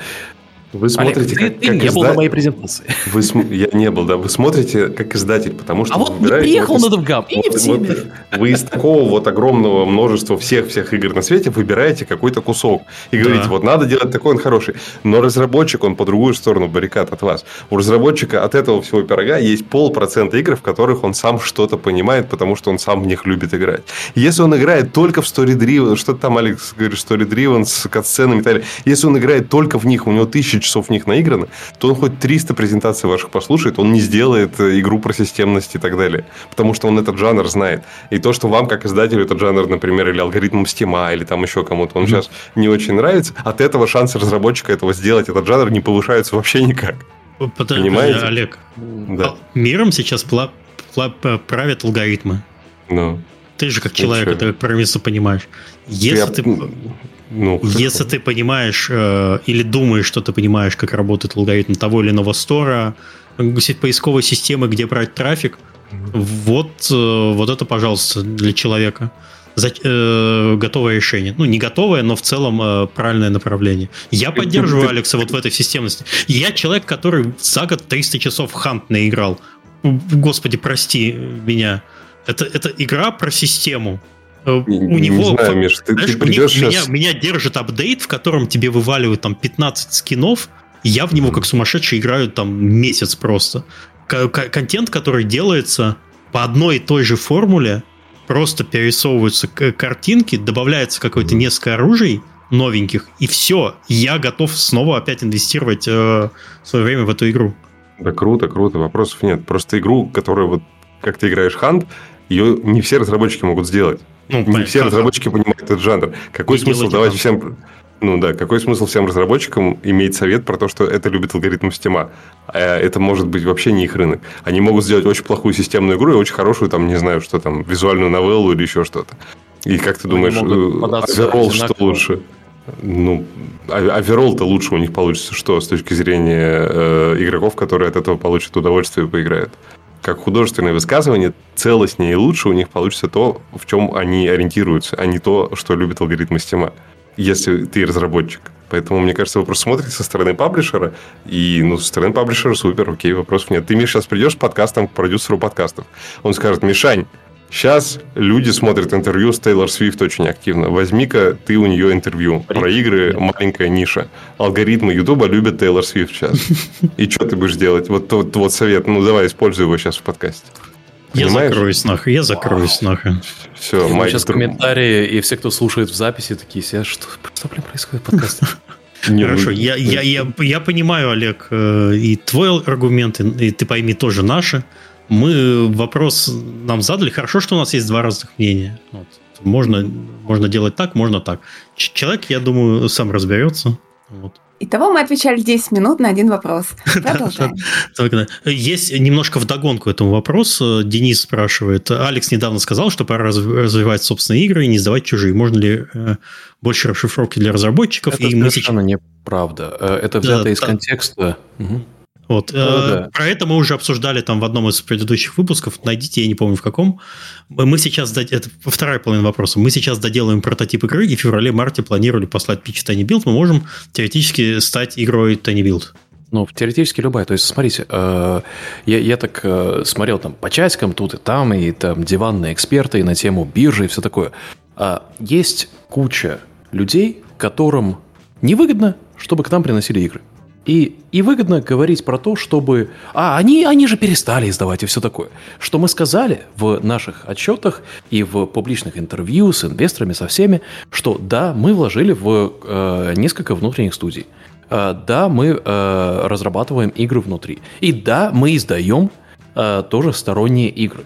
А, когда э, становится вот... Когда идут такие, э, как кликбейт э, статьи, да, и кликбейт посты а, про то, что вот, э, о, вот они билды там это, то. Гораздо сложнее делать кликбейт, когда а, сегодня наши акции удвоились в цене. А, Мгм. окей. Да, вот это то, что Миша говорил про э, негативные обзоры, да, вот примерно то же самое.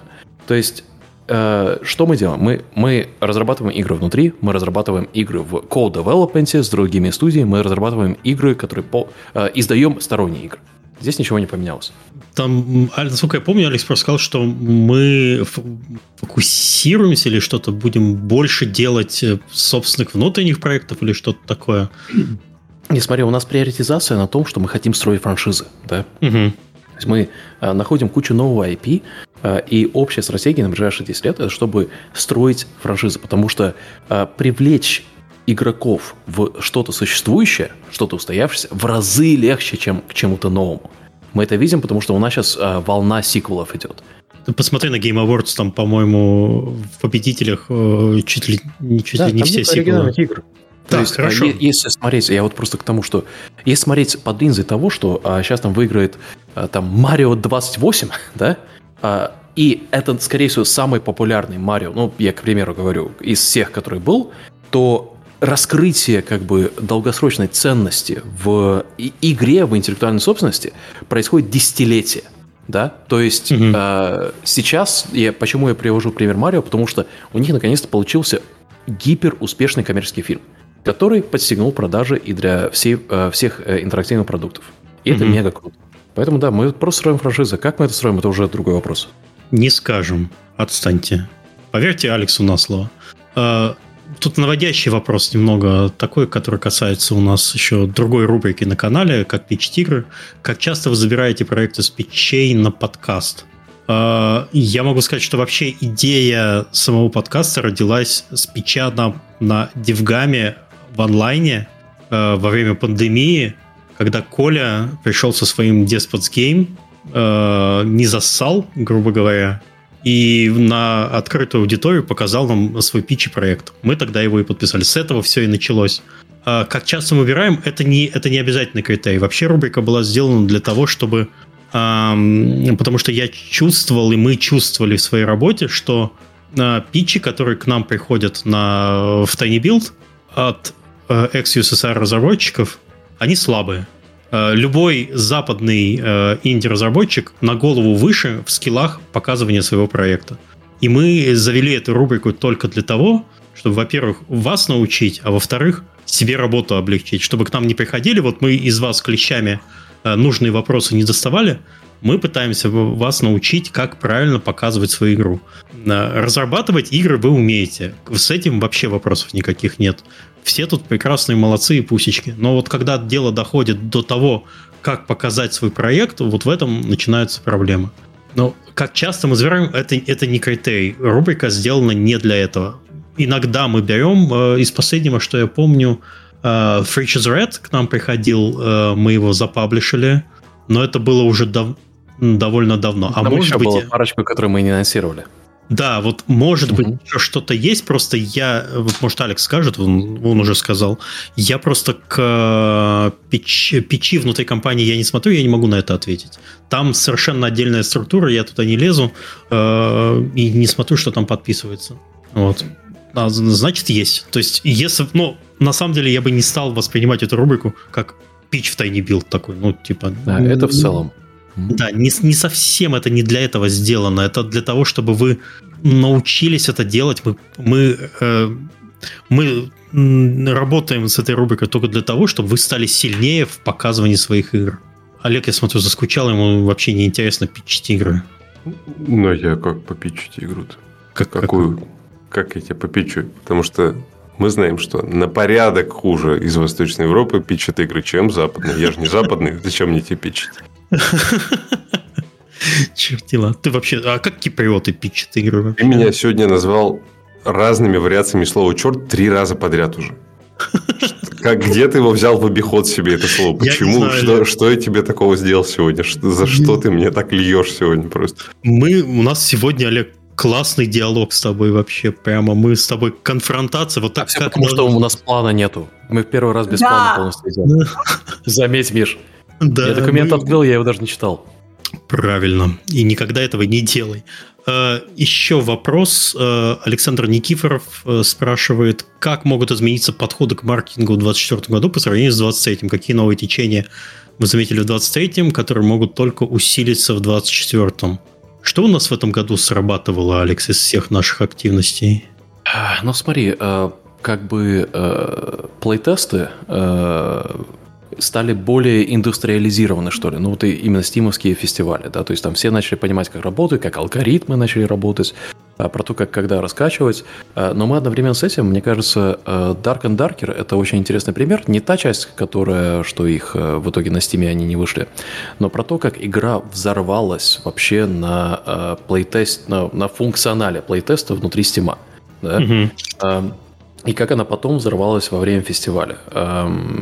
Тут, мне кажется, это не новое, но то, что люди готовы пощупать игры раньше — Э, что э, людям интересно, как игры делают, это будет только усиливаться. Э, и что игроки все больше и больше понимают, когда это CGI, когда это не представляет финальный продукт. Им нужно показывать финальный продукт. И это коммуницировать нужно очень четко, потому что э, сейчас можно найти аудиторию на многие продукты, на большинство продуктов. Вопрос в том, как это представлять. Э, аудитории. То есть сейчас вот э, для меня вот личный пример, как этого не делать, это Skull and Bones от Ubisoft, который уже в разработке много лет, я до сих пор не знаю, о чем эта игра. Я не знаю, можно ли там вдвоем на корабле с другими игроками, если там PvP, это, это получается пиратская игра, которую ну, они говорили, что это на основе начали разрабатывать после Assassin's Creed Black Flag. Я смотрю стримы, смотрю видео, я не понимаю, у меня был такой же вопрос абсолютно вчера. Я вспомнил про эту игру. Недавно был э, ЗБТ, который, похоже, mm-hmm. давали всем поиграть. Но э, резонанса ни у меня в ленте, ни в блогерах, которых я смотрю, э, было, ну, было практически нулевое. Я так и до сих пор не понимаю, что это за игра. То есть маркетинг это будет четко описывать, что это за игра э, игрокам, которым интересно такого рода игры. А, и делать это а, очень просто, четко и понятно. И давать поиграть, пощупать как можно раньше.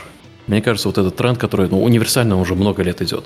Но сейчас, благодаря э, обжиганию э, игроков от высоко отполированных игр, которые продвигались с нереалистичными трейлерами, это, это достигло критической точки, особенно когда он с рецессией. Следующий вопрос задает социалист. В последнее время происходит много разного рода реструктуризации и увольнений в компаниях, поэтому еще не обсуждали, в том числе и у Embracer Group. Не заздаст ли это плохого отношения к подобным студиям разработчиков геймдева в будущем? Возможно, они дважды подумают, устраиваются ли в такие компании. А если произошло поглощение покупка со стороны большой компании, то, возможно, сотрудники тут же будут искать новую работу, боясь увольнений. Это... Во время реструктуризации это всегда очень-очень тяжело, всегда ну, страшно, да, и, как, как мы уже говорили в этом же подкасте, э, люди быстро об этом забывают. А когда дела пойдут хорошо, все забудут э, о, о, о тяжелых временах. Давайте переживем следующий год. А, вопрос. Михаил. А, Михаил. Осенью Steam порекомендовал скорректировать цену для Латинской Америки, Северной Африки и Ближнего Востока. Как это повлияло на продажу в этих регионах? Еще я заметил, что в других регионах цена тоже повысилась. Это не отпугнуло покупателей, которые мониторят скидки в SteamDB. А, э, на самом деле, я могу сказать, как там это происходило. А, это открытая информация, не знаю, почему вы ее не нашли. А, Valve предупредил, что, по-моему, 21 ноября, если вы не, не проставите Э, новые цены для э, определенных регионов, ну вот этих новых, э, Латинская Америка, Африка, Ближний Восток, блин, нет, по-моему, там всего два появилось. Не суть. Если вы их не проставите, то игре в этих регионах автоматически присвоится цена, эквивалентная вашему USD региону, то есть той базовой цены, от которой строится весь price tier. Вот. И вы увидели повышение цен из-за того, что некоторые разработчики, ну, не знаю, там, или издатели, уже, ну, не знаю, не занимаются поддержкой этой игры. Эта игра, игра там вышла 10 лет назад, им в целом э, плевать, что с ней там происходит. Либо человек за это ответственный в отпуске и, и ничего не делал. Вот. Я лично вот этими вот ручками э, сидел и проставлял рекомендуемые цены для этих регионов на все наши продукты. Э, поэтому у меня на все наше портфолио, там SKU, наверное, штук 200, наверное, там включая DLC и прочее, у меня это заняло, не знаю, там 20 минут. Это, это, это не самая страшная работа. Там надо на каждый, на каждый прайс кликнуть там типа два раза мышкой, и все. Потом засобмитить, и оно автоматически запаблишилось. Э, как это отразилось на продажах? У некоторых игр э, Аргентина, например, вообще смыла просто. Э, но в эквиваленте денег, ну, это примерно все равно в, примерно в туда-сюда, плюс-минус. У людей же нет больше выбора, если бы они э, что-то делали. А смыло это что такое, Миш? Смыло это значит, она вот если взять регион, допустим, продаж, последние распродажи, когда еще была Аргентина, да, а потом ты смотришь на вот э, распродажи, которые 21 это началось э, осенние распродажи Стима. Там Аргентины просто нет, даже ни в топ-5, ни вообще нигде, даже в топ-10 не mm-hmm. входит. Вот просто э, Просто э, распродажа началась тогда, когда люди еще не переварили эту, они не привыкли к новой экономике. Если вы помните, Valve то же самое делал ровно год назад. Они поднимали простиры для э, стран с той же самой слабой экономикой. В прошлом году они делали, поднимали там тоже Аргентину, Турцию, э, блин, не помню, ну там был, был стран 20, наверное, где-то было, где они немного корректировали цены в плюс. А, и, а в этом году они поняли, что нет, все безнадежно, эти, эти регионы безнадежны. Сложно каждый раз, нам будет каждый год там э, апдейтить эти простиры. Пожалуйста, вот мы вам просто уберем, и пускай там игроки покупают в, в долларах платят. Геймеры просто уехали из Аргентины. Я знаю, эти вы диджитал-номады, черти. Вот. А, Олег, у тебя еще был какой-то вопрос? Да нет, вроде ты вот про эти про оригинальные цены все хорошо ответил. Mm. Окей, хорошо. А там же, я так понимаю, что там Steam еще разрешал установить вот эти цены, да, которые для новых регионов, а, не вводя кулдаун скидки. То есть ты мог да, поставить да. их, и тебя не штрафовали за это. Да, это да. так как это новый регион, угу. это по сути просто игра переключалась угу. на новый регион, и там не было вот этого штрафа. Да, угу. немногие знают, что если ты поднимаешь цену на игру в один э, в любом из регионов, в любой валюте, хотя бы там на один цент, Э, то у тебя автоматически включается КД на невозможность выставить скидку, включая сезонные распродажи, на которые обычно обычные КД не распространяются. То есть они это делают, ну, типа, делают не в, не в самое лучшее время. Вот. Э, есть еще побочная проблема, которая связана с этим. Не все сторонние магазины, которые продают ключи, еще применили эту новую политику цен в новых регионах. И поэтому ключи еще на игры можно купить где-то в сторонних я вам полю прям тему вообще, Алекс меня уволит. Полю тему, вы можете купить... Твой перформанс ревью. Да, да. можете купить э, еще некоторое время ключи на игры в, в разных, скажем так, регионах, еще по, там, по по ценам валюты Турции. Но это все тоже уйдет. Сейчас просто это все в процессе. Это, это, это типа heaven такой на перед, перед смертью надышаться. Нет. Я могу еще сказать, что Microsoft еще делает некое телодвижение в сторону Аргентины, но вы про это еще не знаете. А, Михаил Чепраков спрашивает вопрос. Знаем а, такого Михаила, так. Да, Михаила знаем. Стоит ли релизиться в Early Access в том числе до того, чтобы два раза попасть в номинации на различные награды, например, на Steam Awards? О, а, Миша, ты в Flexit. В Flexit, Flexit, он же, нас же номинировали с Potioncraft. Да, а, Миша Флексит. Миша, это никто не знает, э, разработчик Potioncraft, наверное, одного из наших самых ну, удачных да, это релизов был большой релиз. Это первый релиз, который у нас получил здоровый баннер на стиме. То есть мы вышли в Early Access, потом год спустя вышли в 1.0, и вот эту вот, вот шапку вот эту вот, вот получили. Да, на, на главной странице. И в прошлом году она была тоже в номинации, и в этом году тоже номинирована. Миша вот такой Хороший молодец. вопрос. Надо будет, э, надо будет узнать, на самом деле, потому что я не читал правила детально угу. эту тему. Так, ну давайте, раз Новый год, и раз Миша сам пришел уже, намекните, будет Potion Craft 2 или нет? Ну, зелье в ступке толочь еще разочек. Миша, Алекс, ну, Публичная компания отвратительно вообще. А, Кирилл Кольцов спрашивает, есть понимание скопа проектов, который будет, который будет искать Тенни Билд, жанр, бюджет, дата выхода, ну или в целом прогноз глазами инди-паблишера на 24-й? Я а... опять не хочу нас в рамки какие-то загонять, потому что это немного странный вопрос. А вот прогноз инди-паблишера на 24-й, это вот интересненько. Я думаю, в целом э, приоритет будет, ну, финансирование будет даваться проектам, которые показывают хоть какой-то внешние, внешние показатели. да. То есть вот мы только что говорили про Potion Craft, а, и а, на очень ранней стадии гифки, которые вот э, Миша Чупраков делал, они реально заходили. Там было видно, что вот, вот есть что-то вот, вот нащупанное, да. А, и, ну, только надо было на основе этого игру построить, да. Но в целом, вот игры, которые заходят вирально, да, там на коротких видео, на визуале каком-то, на концепте, на плейтесте, это то, что будет иметь большой приоритет.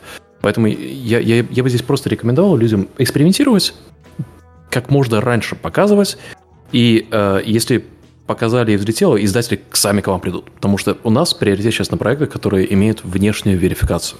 Вот. Следующий вопрос от Васи Потеряйка. У него два вопроса. Каковы итоги скандала с Unity? Все Там забыли. Все, все, все уже забыли. Вот. Все забыли. Это вот то, то, про что я говорю, когда, типа, трендовая тема, типа, давайте все там будем, тут все плохо. А потом прошел Unite, а все на Unite договорились, у кого были проблемы, все, все забили. Да, все, все порешали. Ни, ничего плохого не случилось в этот раз. А, новости и нюансы, связанные с бесплатностью GameMaker а для коммерческих билдов под десктоп. Я про это не знаю, я не слежу за GameMaker ом. Я Олег. знаю, что да, я знаю, что Defold сделал бесплатно поддержку всех консолей. А, и там какая-то была, какой-то был движ, вот Godot и Defold что-то, в общем, выясняли, кто, кто более правильно делает. Вот. Э, в Godot что-то платить, по-моему, надо, а в Defold все бесплатно. Может, GameMaker вот в это уже как-то ввязался. Ну, тут, ну, тут, ну, еще раз прочитай. Бесплатность GameMaker а для некоммерческих билдов под десктоп.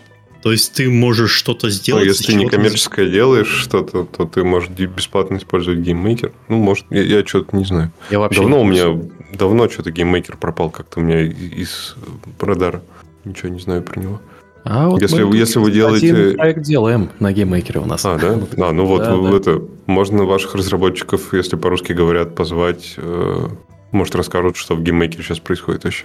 Алексей, если бы я тебе сказал, что, наверное, пять лет назад, что мы что-то делаем на GameMaker е, ты бы, мне, не, ты бы со мной не разговаривал неделю, наверное. Знаешь, вот я с тобой был бы согласен, а конкретно этот кейс, э, как да, на самом деле там реально, вот, вот я был, как э, мне доказали обратное, э, на практике, да, на практике mm. билда. И да, вот это, это на самом деле будет очень интересный подкаст про конкретно этот проект и про то, что про движ в GameMaker е. Потому что я О, думаю, круто. что на фоне того, что случилось в Unity, ну, многие типа посмотрели, пощупали и, ну, как бы посмотрели, как бы, э, если ты можешь сам кодить на GameMaker е, э, сам прототипы писать, все вот это быстрее, и у тебя ограничен бюджет, ну, тогда это, может быть, это не самый плохой вариант. Mm-hmm. Давайте технари с этого проекта, если они захотят. Чего бы нет? Прикольно поговорить. Mm-hmm. Мы, про GameMaker меж... да, мы про GameMaker меж говорили года два-три назад, последний раз в подкасте, мне кажется. Ребята, которые Stoneshard делали, они же GameMaker ом, да, вроде? По-моему, да. Вот, что-то я да, помню да, такое. В анналы истории. А, в апреле 2018 года. А, ну вот, что, 5 Подкаст лет. номер 2000, 2014. 2000. 214, господи. Что 2014. Это? Да, простите. А, Hyper Light Drifter был на GameMaker е сделан, The Swords of Ditto. Вот у нас был Джулиан Адамс там. Когда с Unity замес начался, я там, э, ну, все писали про движки, золотое время, момент славы был у всех движков, которые другие, не Unity.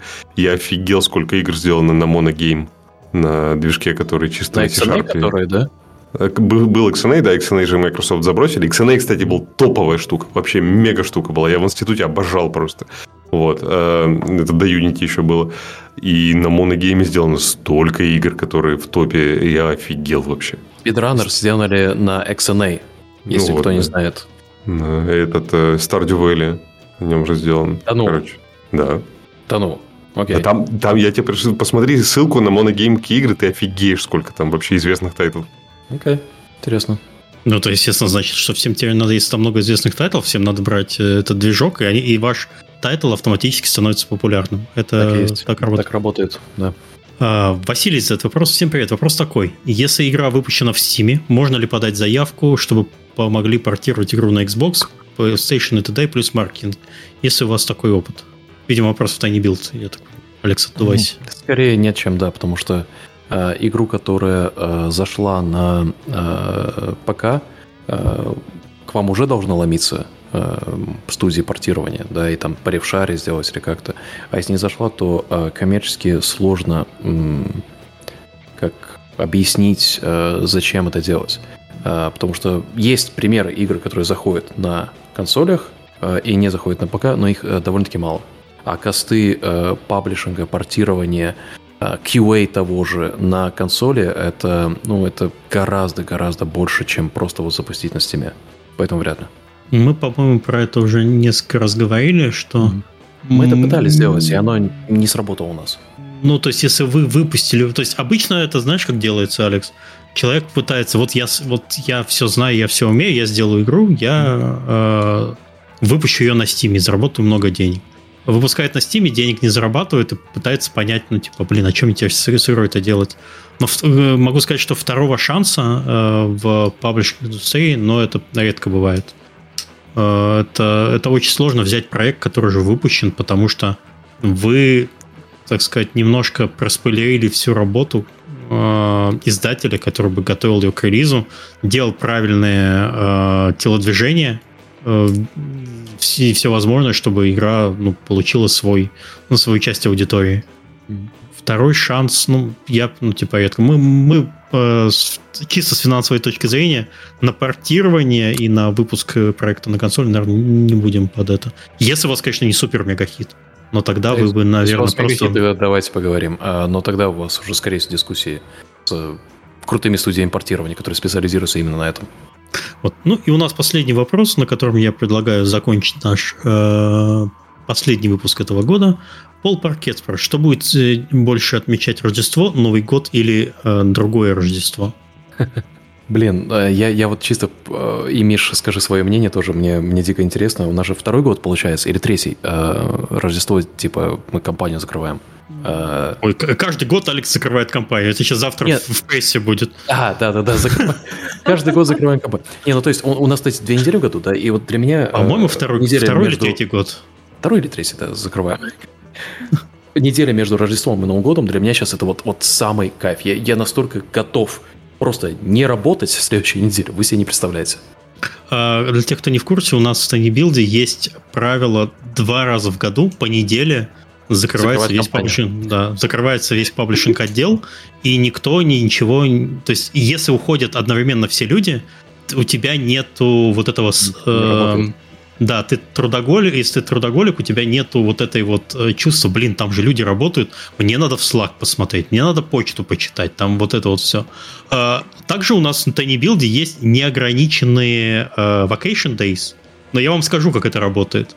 Я э, вот когда хотел себе выписать отпуск на э, Новый год, я немножко расширить вот это вот. Я посмотрел, в этом году я в отпуске был 12 дней.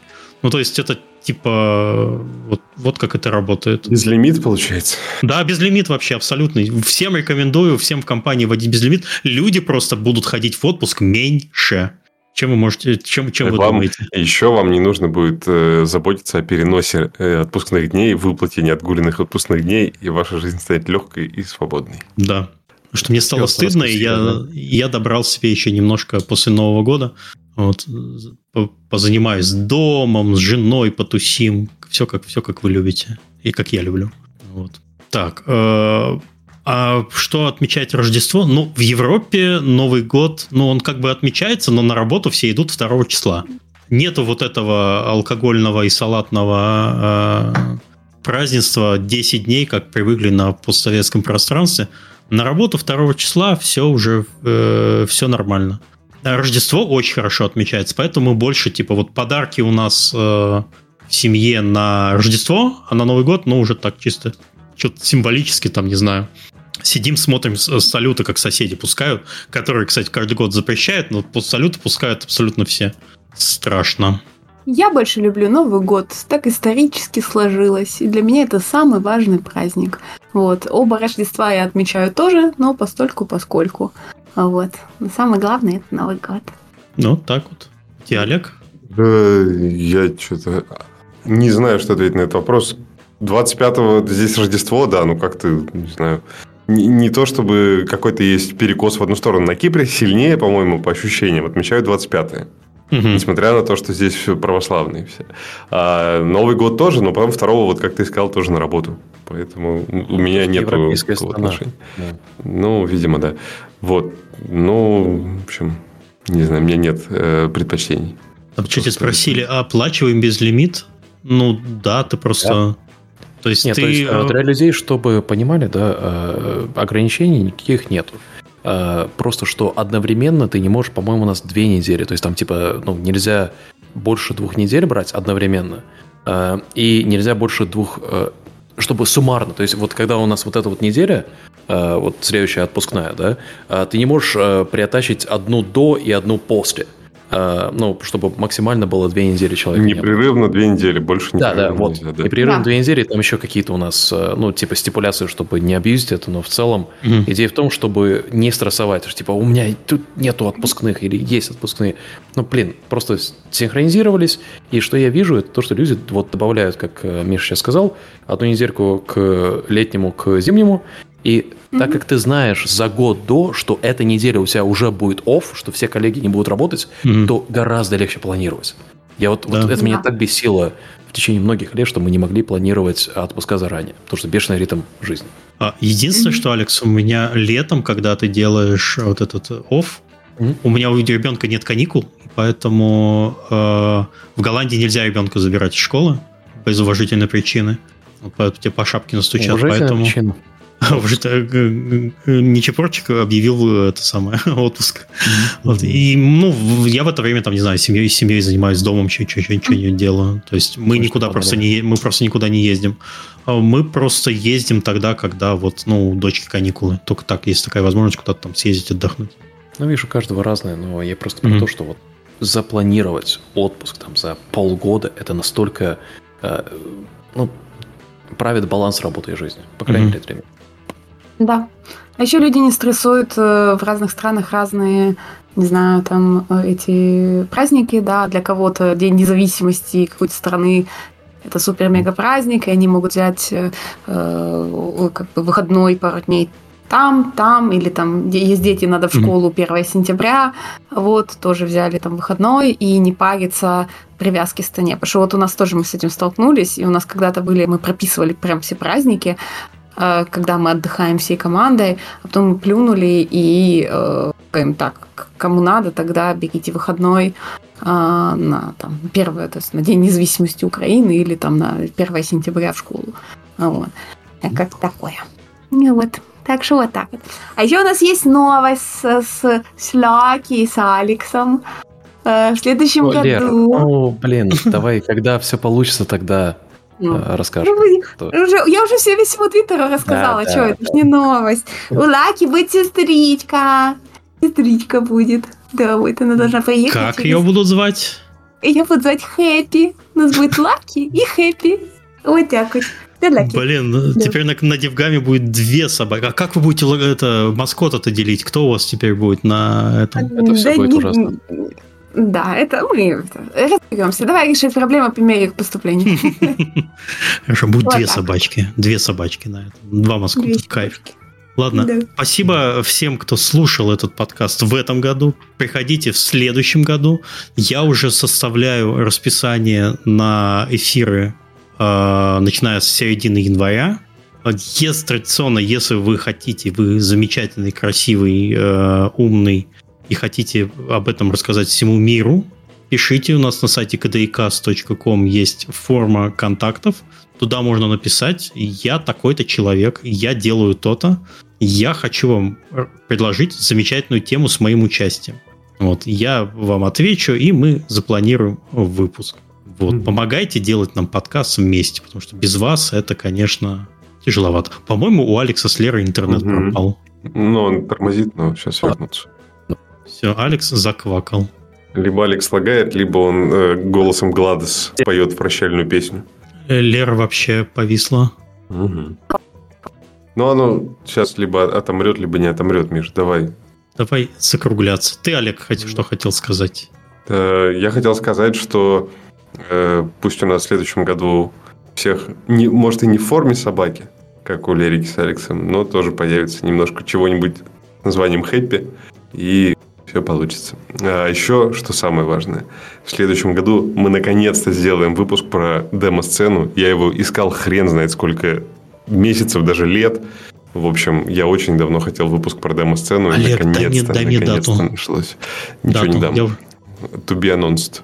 Как это? Нет, в смысле, ну хорошо, ты мне напиши, потому что я уже сейчас составляю Нет, нет, расписание. я как обычно сделаю. Я прям в день подкаста тебе не сообщаю заранее, приду и скажу, все, Миш, сейчас подкаст через 20 минут. Вот. Вот, блин, вообще классно. Мне нравятся твои методы. Это, это, это хорошо. Вы, ребят, появились, если что. Вы, мы вас снова Ура. видим и слышим. Да. В общем, Все. Всем хорошего Нового года! Новым годом! Всех с наступающим. Спасибо, что слушаете нас весь год, надеюсь, весь год. Спасибо, пока. Пока-пока.